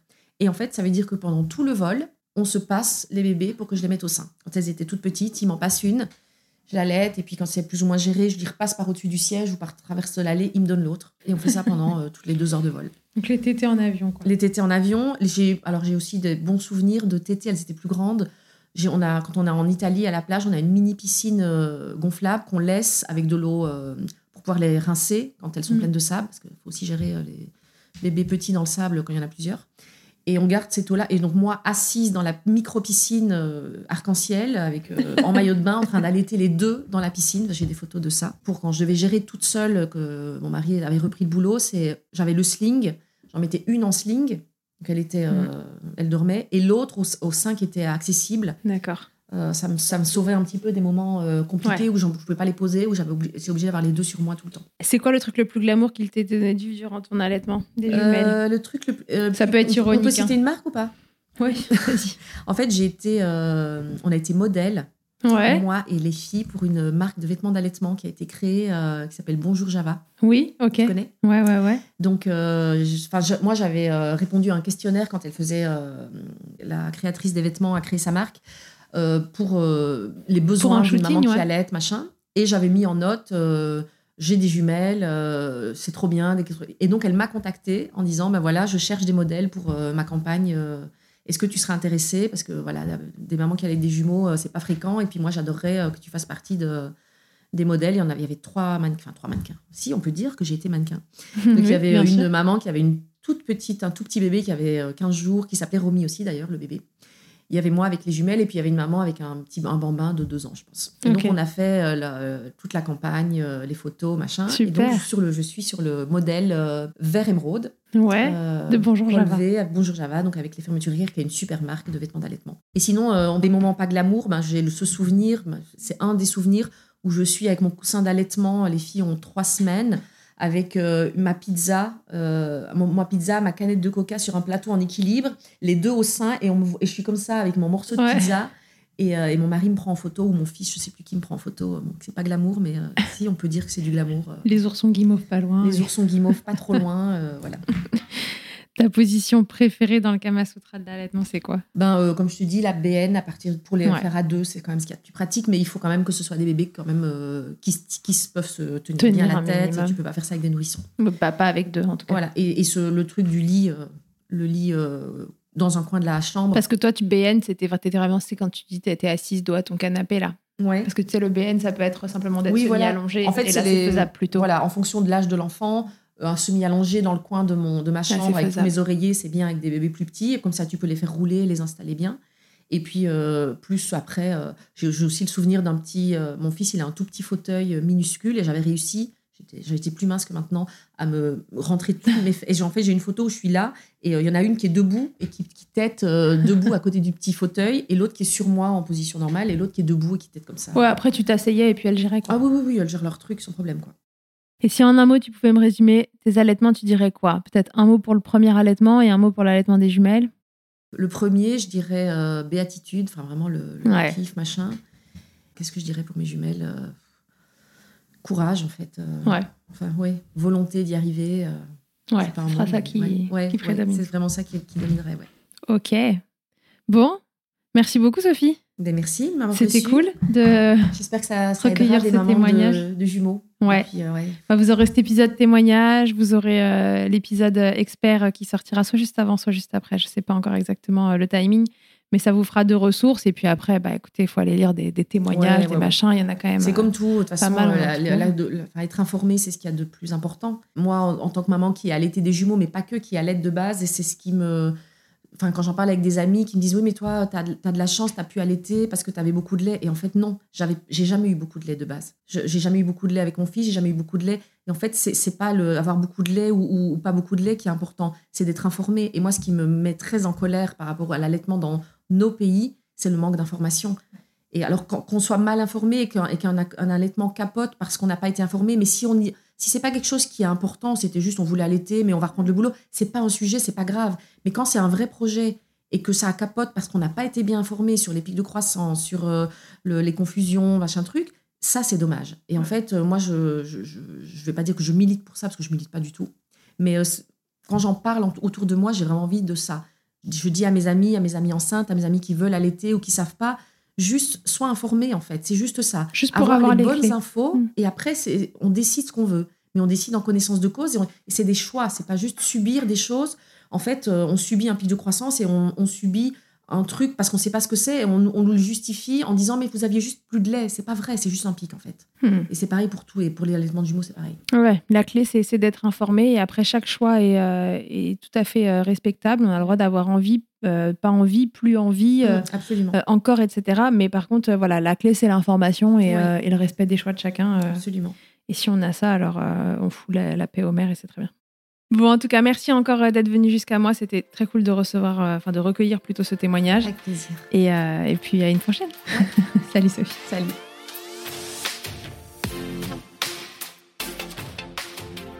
Merci d'avoir écouté cet épisode. S'il t'a plu, je te rappelle que tu peux t'abonner au podcast, le noter sur ta plateforme d'écoute et surtout le faire voyager pour que l'information circule au maximum. Si tu te rends sur milchecker.fr, tu trouveras tous les épisodes du podcast depuis 2020 avec un moteur de recherche pour t'orienter en fonction du sujet qui t'intéresse. Si tu préfères lire ou bien que tu es coincé sous un bébé et qu'il ne faut pas le réveiller, sache que tu y trouveras aussi le blog de Milchecker où les épisodes experts en particulier y sont résumés à l'écrit.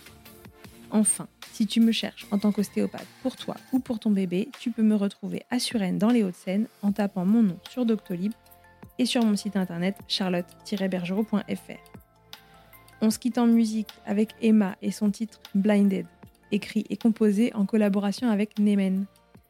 À très vite pour un nouvel épisode et d'ici là, n'oubliez pas, prenez soin de vous. Mille checkez autant que vous le voudrez et bousculons ensemble les idées reçues sur l'allaitement maternel.